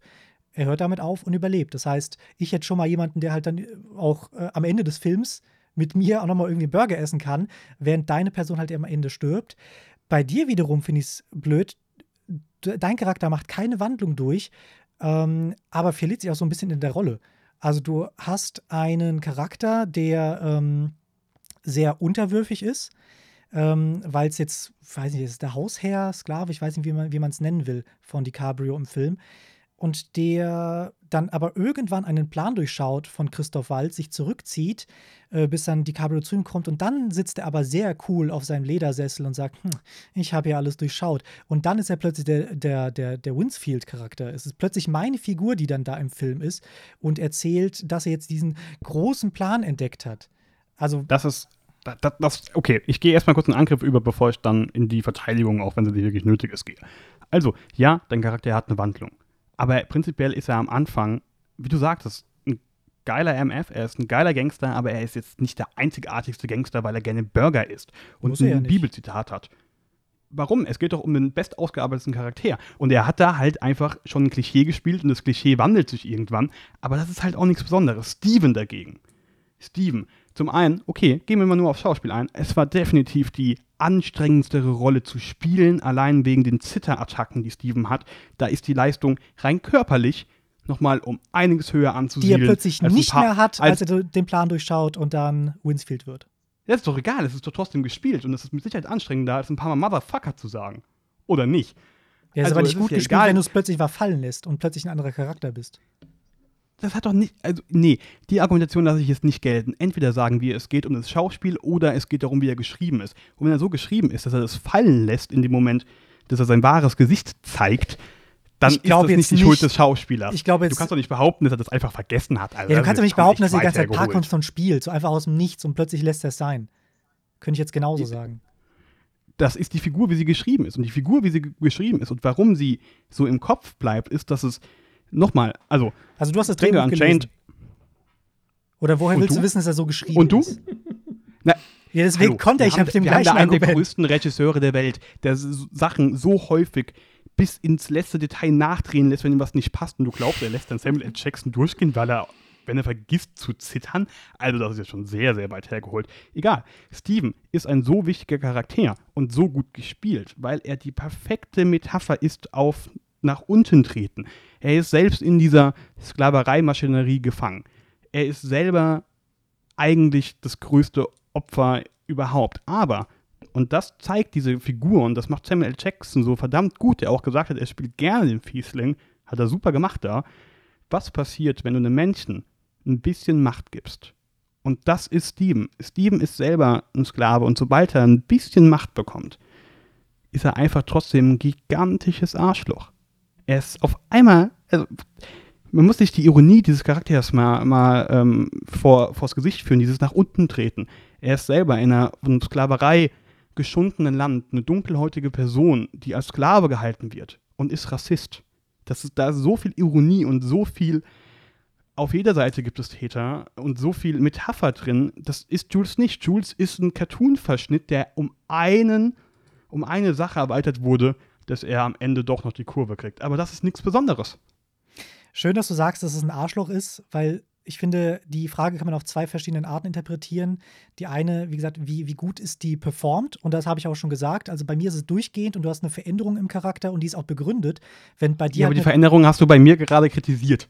bei dir gibt's, Also pass auf, bei dir Vielschichtigkeit haben beide bei dir Charaktere. gibt's auch beide eine, Charaktere bei dir zwei gibt's auch eine. Änderung, aber die kommt aus nirgendwo. Plötzlich hat er kein Parkinson, plötzlich ist er der Coole und plötzlich erhebt er sich über und äh, also gerade war der noch eben Sklave von DiCaprio und hat sich ja immer sehr unterdrückt, äh, lacht sehr gezwungen über DiCaprios Witze und jetzt sitzt er da im Lederstuhl und sagt DiCaprio, "Na, ich habe alles durchschaut, brauchst mir nur zuhören. Äh, Darum dass geht er- es doch. er Es ist die Unterschiedlichkeiten der öffentlichen, in der Wahrnehmung der Öffentlichkeit, wie sich ein dunkelhäutiger Sklave zu verhalten hat und wie er eigentlich wirklich ist. Und das zeigt er einfach auch das, diese körperliche Veränderung sehr, sehr gut, wie sich die Machtverhältnisse kippen, sobald, weil er weiß ja, eigentlich kann dieser Laden nicht ohne ihn laufen. Er ist der, der das Wissen hat, wie man das Candy herstellt. Er ist der, der alle im Griff hat. Das Problem ist nur, dass er dunkelhäutig ist. Und Ein in dem Moment- kleiner Hinweis, weil jetzt die letzte Minute anbricht. Ich bräuchte noch ein bisschen was, warum Jules gut ist. Also hatte ich doch gesagt, du hast einen super Gesprächspartner im Gegensatz zu, ähm, zu, zu Steven, der dich eigentlich die ganze Zeit nur beleidigt. Äh, wenn du schwarz bist, hast du eh Pech gehabt. Du hast hier einen guten Kumpel. Äh, wenn du sehr nett bist, kriegst du sogar noch eine Fußmassage. Du kannst mit ihm über Burger reden. Er ist aber trotzdem sehr bedrohlich, hat immer die Situation, ähm, die führt er, nämlich weil er selber in einem, in einem Raum ist mit halt eben diesen kleinen Kids, ähm, die den Koffer haben von, von äh, jetzt fällt mir gerade der Name nicht mehr ein. Merkst du halt einfach, okay, er lässt sich hier nicht auf der Nase rumtanzen und er schießt dann halt einfach- ein. Also du hast hier wirklich einen bedrohlichen Charakter und wie schon gesagt, wenn du in Problem, also wenn du gerade in einem Problem bist, kennt er jemanden, der dich aus diesem Problem rausholt. Und selbst als dann ähm, Vincent Vegas sich lustig macht, dass gerade nämlich äh, der Wolf kommt und ähm, gerade die Situation rettet, weil sie halt eben einen toten Kerl in, im, im Auto haben, macht sich ja Letzter noch mal, Satz. Macht sich Vincent Vegas ja drüber lustig und äh, Jules aber trotzdem sehr ruhig, sagt ihm hinterher, ey, du bist gerade schon ziemlich, ziemliches Vollidiot, lass dir doch einfach nur helfen, lass mir doch einfach von mir helfen. Okay, cooler Typ. Nils, letzter Satz. ich weiß nicht, warum es ein Charakter oder seine Performance besser machen sollte, wenn er sich mit Bürgern auskennt und wenn er ein guter Freund ist. Darum ging diese Frage nicht, sondern es geht um die krassere Performance und den krassen Charakter und das ist Steven. Gut, wer will sein Abschlussstatement? Oder seid ihr fertig? Ich würde es Dann würde ich auch taken. noch. Mach du zuerst. Okay. Ich mache gerne zuerst. Und läuft. Okay, Steven ist eine sehr, sehr vielschichtige Rolle, die uns ganz viel aufzeigt, die viel, viel mehr Interpretationsspielraum hat, weil sie mehr Schichten hat. Pulp Fiction dagegen, das Prinzip ist leider, dass du äh, Comic Relief nimmst und ein bisschen erweiterst, aber dieses bis- bisschen Erweiterung reicht mir nicht aus, dass es eine krasse Schauspielleistung oder ein krasser Charakter ist, der über dieses Gesamtkunstwerk hinaus funktionieren würde. Mhm. Ja, bei mir hast du einen Charakter, der einfach durch und durch verständlich ist. Ähm, wenn er sich verändert, dann macht das Ganze auch Sinn. Und äh, du hast halt, wie du auch gesagt hast, eben kein Arschloch. Du hast hier wirklich einen super, ähm, super Kumpel, mit dem du auch abhängen kannst. Und halt eben jemanden, der auch verständlich ist, wie er denn gerade wirkt und nicht einfach plötzlich eine neue Rolle einnimmt. Schauspielerlich lieber ein gut gespieltes Arschloch als ein schlecht oder ein okay das zählt gespielter schon gar Freund. nicht mehr in meine Ja, ich weiß, aber trotzdem. Oh, Leute, ey. Oh, Leute, ey. Äh, es ist schwierig. Es ist schwierig. Ich kann es aber relativ, äh, kommen wir zögern das jetzt hier gar nicht unnötig äh, heraus. Es äh, tut mir unfassbar leid, Tobi, aber ich muss den Punkt leider, leider Nils geben. Äh, äh, es, ey, es tut mir wirklich leid. Vor allem Jules ist halt mein Lieblingscharakter. So, du hättest eigentlich, äh, wie bei Danny Elfman mit Spider-Man, du hättest irgendwie so viele Safe-Bets rausholen können. Also eigentlich Hut ab, dass du es eben nicht machst, aber ähm, also, dass er, äh, du hast mir irgendwie ein bisschen zu wenig ausgearbeitet, warum er jetzt wirklich der Beste von den anderen ist. Du wiederum aber auch, Nils. Ähm, warum? Weil es gibt ja auch noch die Rolle, die er in Jackie Brown gespielt hat, beispielsweise. Es gibt auch noch die Rolle, die er in äh, Hateful Eight gespielt hat. Ja, also da hätte man noch mal auch die beiden mit reinbringen können und auch noch mal sagen können, warum er besser ist in dem und dem Film. Also Rolle, sowohl Schauspieler als auch Rolle, das gehört für mich in dieser Frage zusammen. Äh, das habt ihr beide nicht so richtig gemacht, aber der Nils hat dem Ganzen ein bisschen mehr Futter noch gegeben. Und äh, er hat Tobis Siegerpunkt, nämlich dass sich äh, äh, hier Steven von jetzt auf eben quasi eigentlich die Rolle switcht, hat er halt dann doch an sich gerissen, der Nils, indem er halt gesagt hat, naja, es ist genau dieses Machtding, weil er auf einmal merkt, äh, also das Spiel, dass er so äh, zittrig ist und so, ist ja vielleicht auch nur Spiel und er hat jetzt neue Macht für sich entdeckt und hat auf einmal Candy in der Hand und wenn es nur für fünf Minuten ist quasi und kann sagen, hier, ich bin der Schlaue. Äh, und das hat der Nils einfach letzten Endes ein bisschen besser verargumentiert, weshalb ich Nils diesen Punkt geben muss. Ja, einzig richtige Entscheidung. Wie gesagt, also für mich ist es eher ein K.O.-Kriterium, wenn sich einfach wirklich eine Figur so extrem wandelt, also und dann plötzlich auch das Parkinson vergisst. Ähm, aber gut. Dafür darfst du jetzt ja nochmal moderieren. Ja. Ja, hast du uns jetzt wieder beide, das ist wieder schön. Natürlich, ja. Und äh, das Tolle ist, ihr könnt nämlich jetzt entscheiden, ihr seid ja nicht nur meine beiden nervigsten Freunde. Oder soll es jetzt nicht mehr sein? Spätestens heute. Vielleicht ab heute schon. Da seid ihr eher meine, meine gehasstesten Freunde. Aber meine Frage ist, welcher Marvel- oder DC-Superheld wäre denn der nervigste Freund? Ach so, ich muss wahrscheinlich anfangen, weil ich eben. Äh, äh, ja, war. genau, sorry. Äh, du, Chris, fängst bitte an. Ja. Ähm, welcher Superheld der nervigste Freund wäre, ist relativ einfach. Es wäre natürlich Superman. Ähm, wer will denn mit jemandem befreundet sein, der einfach in allem unerreichbar ist? Ja, also eine Freundschaft und menschliche Beziehungen leben ja auch davon, dass man sich unterstützen kann, sich helfen kann, dass man vielleicht auch die Fehler des anderen ausgleichen kann und gegenseitig überhaupt die Form hat, auch miteinander irgendwie zu wachsen.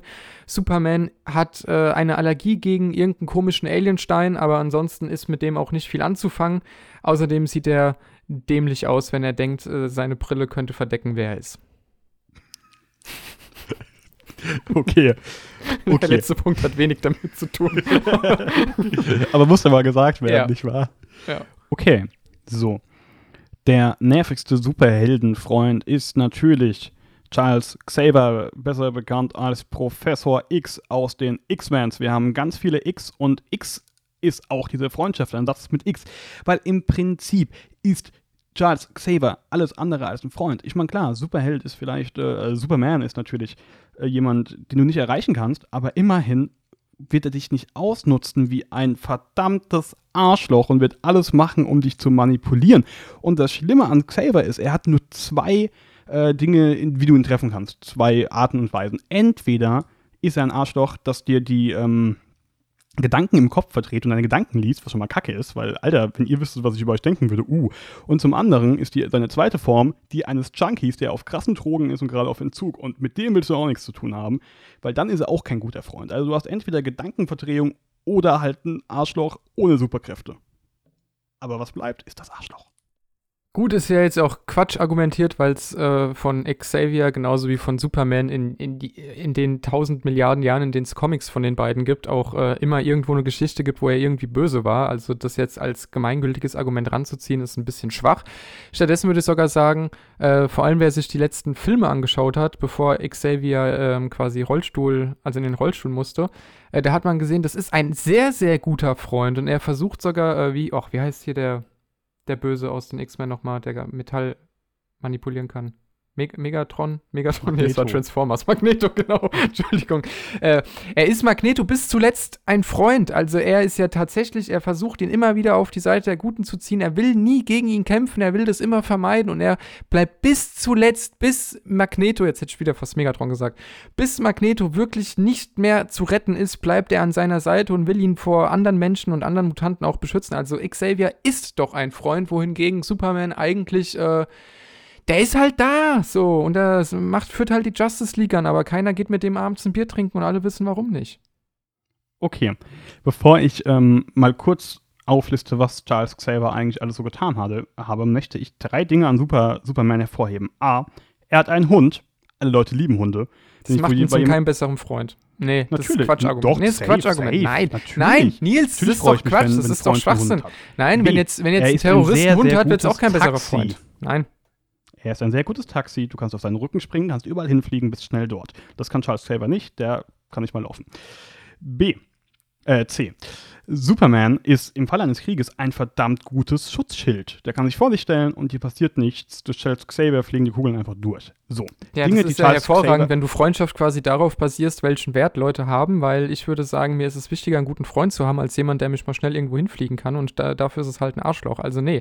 Davon Okay. abgesehen, wenn du ein absolutes, großes psychisches Problem hast und Todes- äh, und, und sehr depressiv bist oder irgendwas, dann äh, kommt Charles Xavier und verkabelt ein paar Sachen neu und dir geht's wieder gut. Okay. Dinge, die Charles X. Xavier getan haben, die kein Freund jemals tun sollte.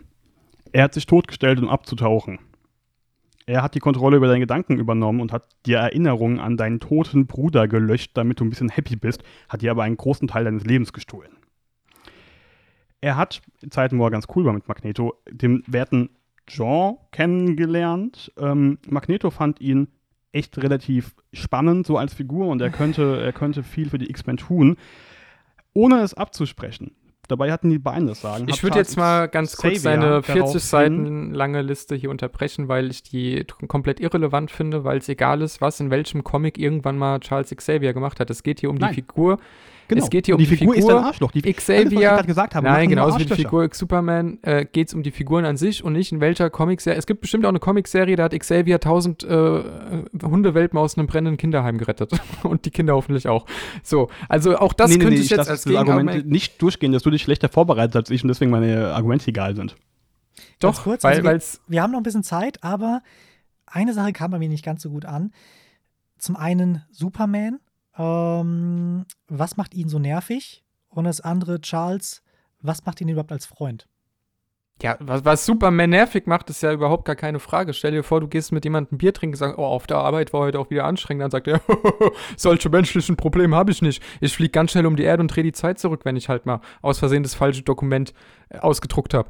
Oder was auch immer. Also er kann sich einfach nicht mit deinem menschlichen Problem identifizieren, was man ja dann auch, wenn wir jetzt wieder Nils das machen wollen, uns an irgendwelchen Comics aufhalten und bla bla bla Filme. dann oder Filmen, ist ja auch egal, dann, äh, dann hat er im Prinzip ja der einzige Kontakt zur, ähm, ähm, zur Menschheit ist ja im Prinzip äh, Lois Lane, die er liebt und ansonsten ist ihm aber eigentlich auch der Mensch egal. Also er hat, er hat ja, er rettet ja die Menschheit immer nur aus einem Pflichtgefühl der, der Moral hinaus, aber nicht, weil er irgendwie ein großer Freund der Menschen ist. Und ganz ehrlich, wer will denn mit, mit Superman gehst du einen trinken, da wird nie einer äh, irgendwie Interesse an dir haben, sondern er wird immer in der Aufmerksamkeit stehen, außer wenn er seine Brille aufhat.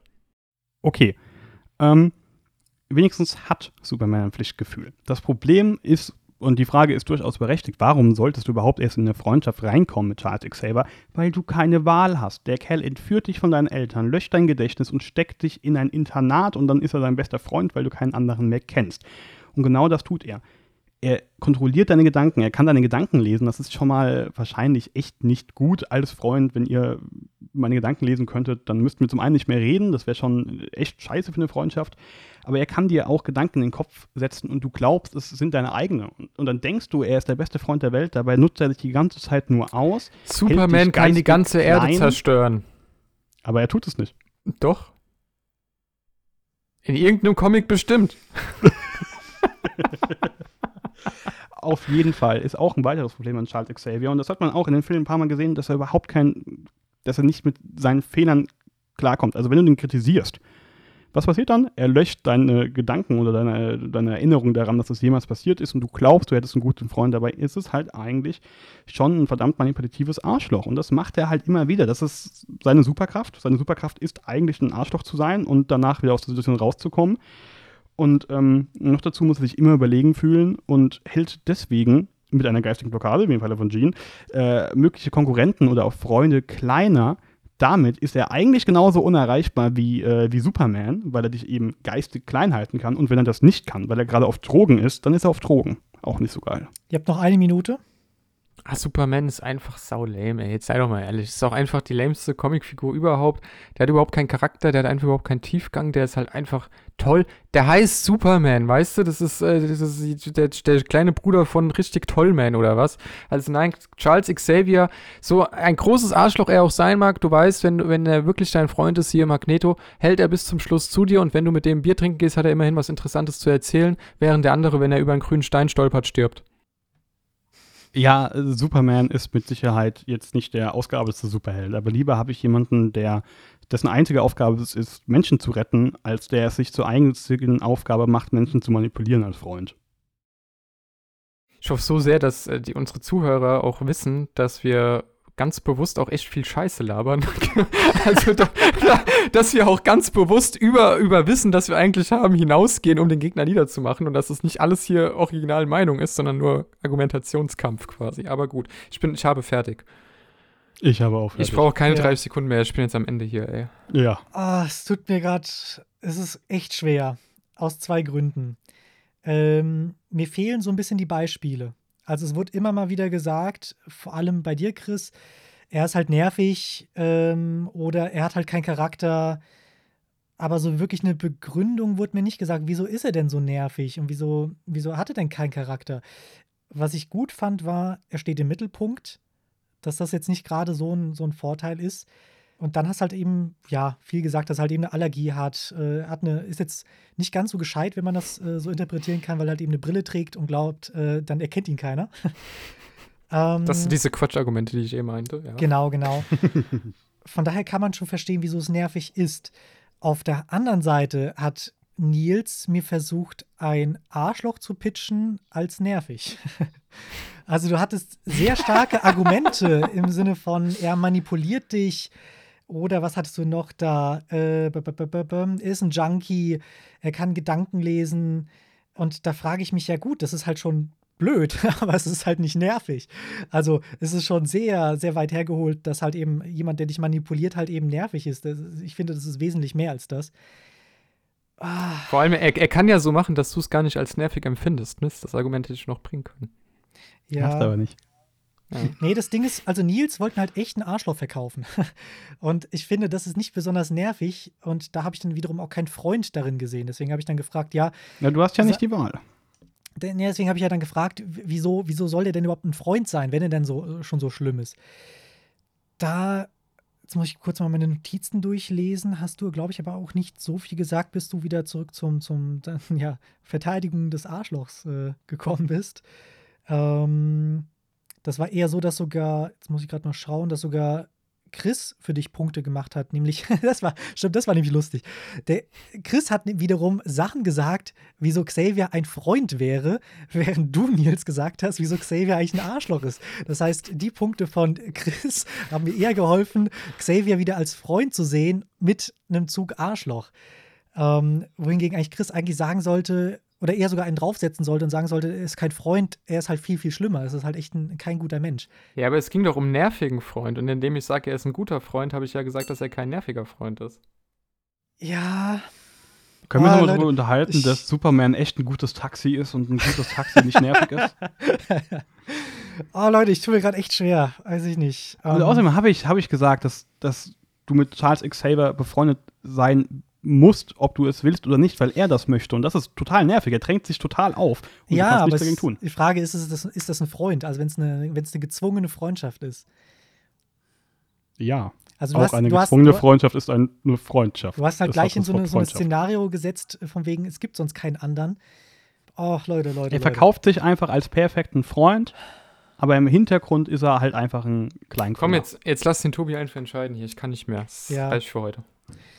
Auch wenn es nicht verdient ist, muss ich sagen, äh, Nils hat gewonnen. Ja. Ey, also, Es darüber können wir uns auch mal unterhalten. Es ist, es ist ein bisschen schade, Chris, ich hätte dir sehr gerne den Punkt gegeben, aber du hast halt nur Sachen behauptet, ohne sie großartig zu begründen. Wie halt Ja. eben, ähm, ja, es ist kein Mensch und er hat keinen Charakter und er ist lame. Aber so wirklich, wieso hast du mir da nicht begründet? Du hattest zwar irgendwie ein Beispiel gehabt, von wegen hier, ähm, wenn man einen trinken geht, dass es ihm doch scheißegal sein kann. Aber irgendwie hat mir dann betrunken? auch so ein Ja, bisschen. ich habe mich bei der Frage auch sehr schwer getan, aber Ja. ich meine, ist, Ja, also ich ist auch, ich- okay, ich ich, auch, ich akzeptiere.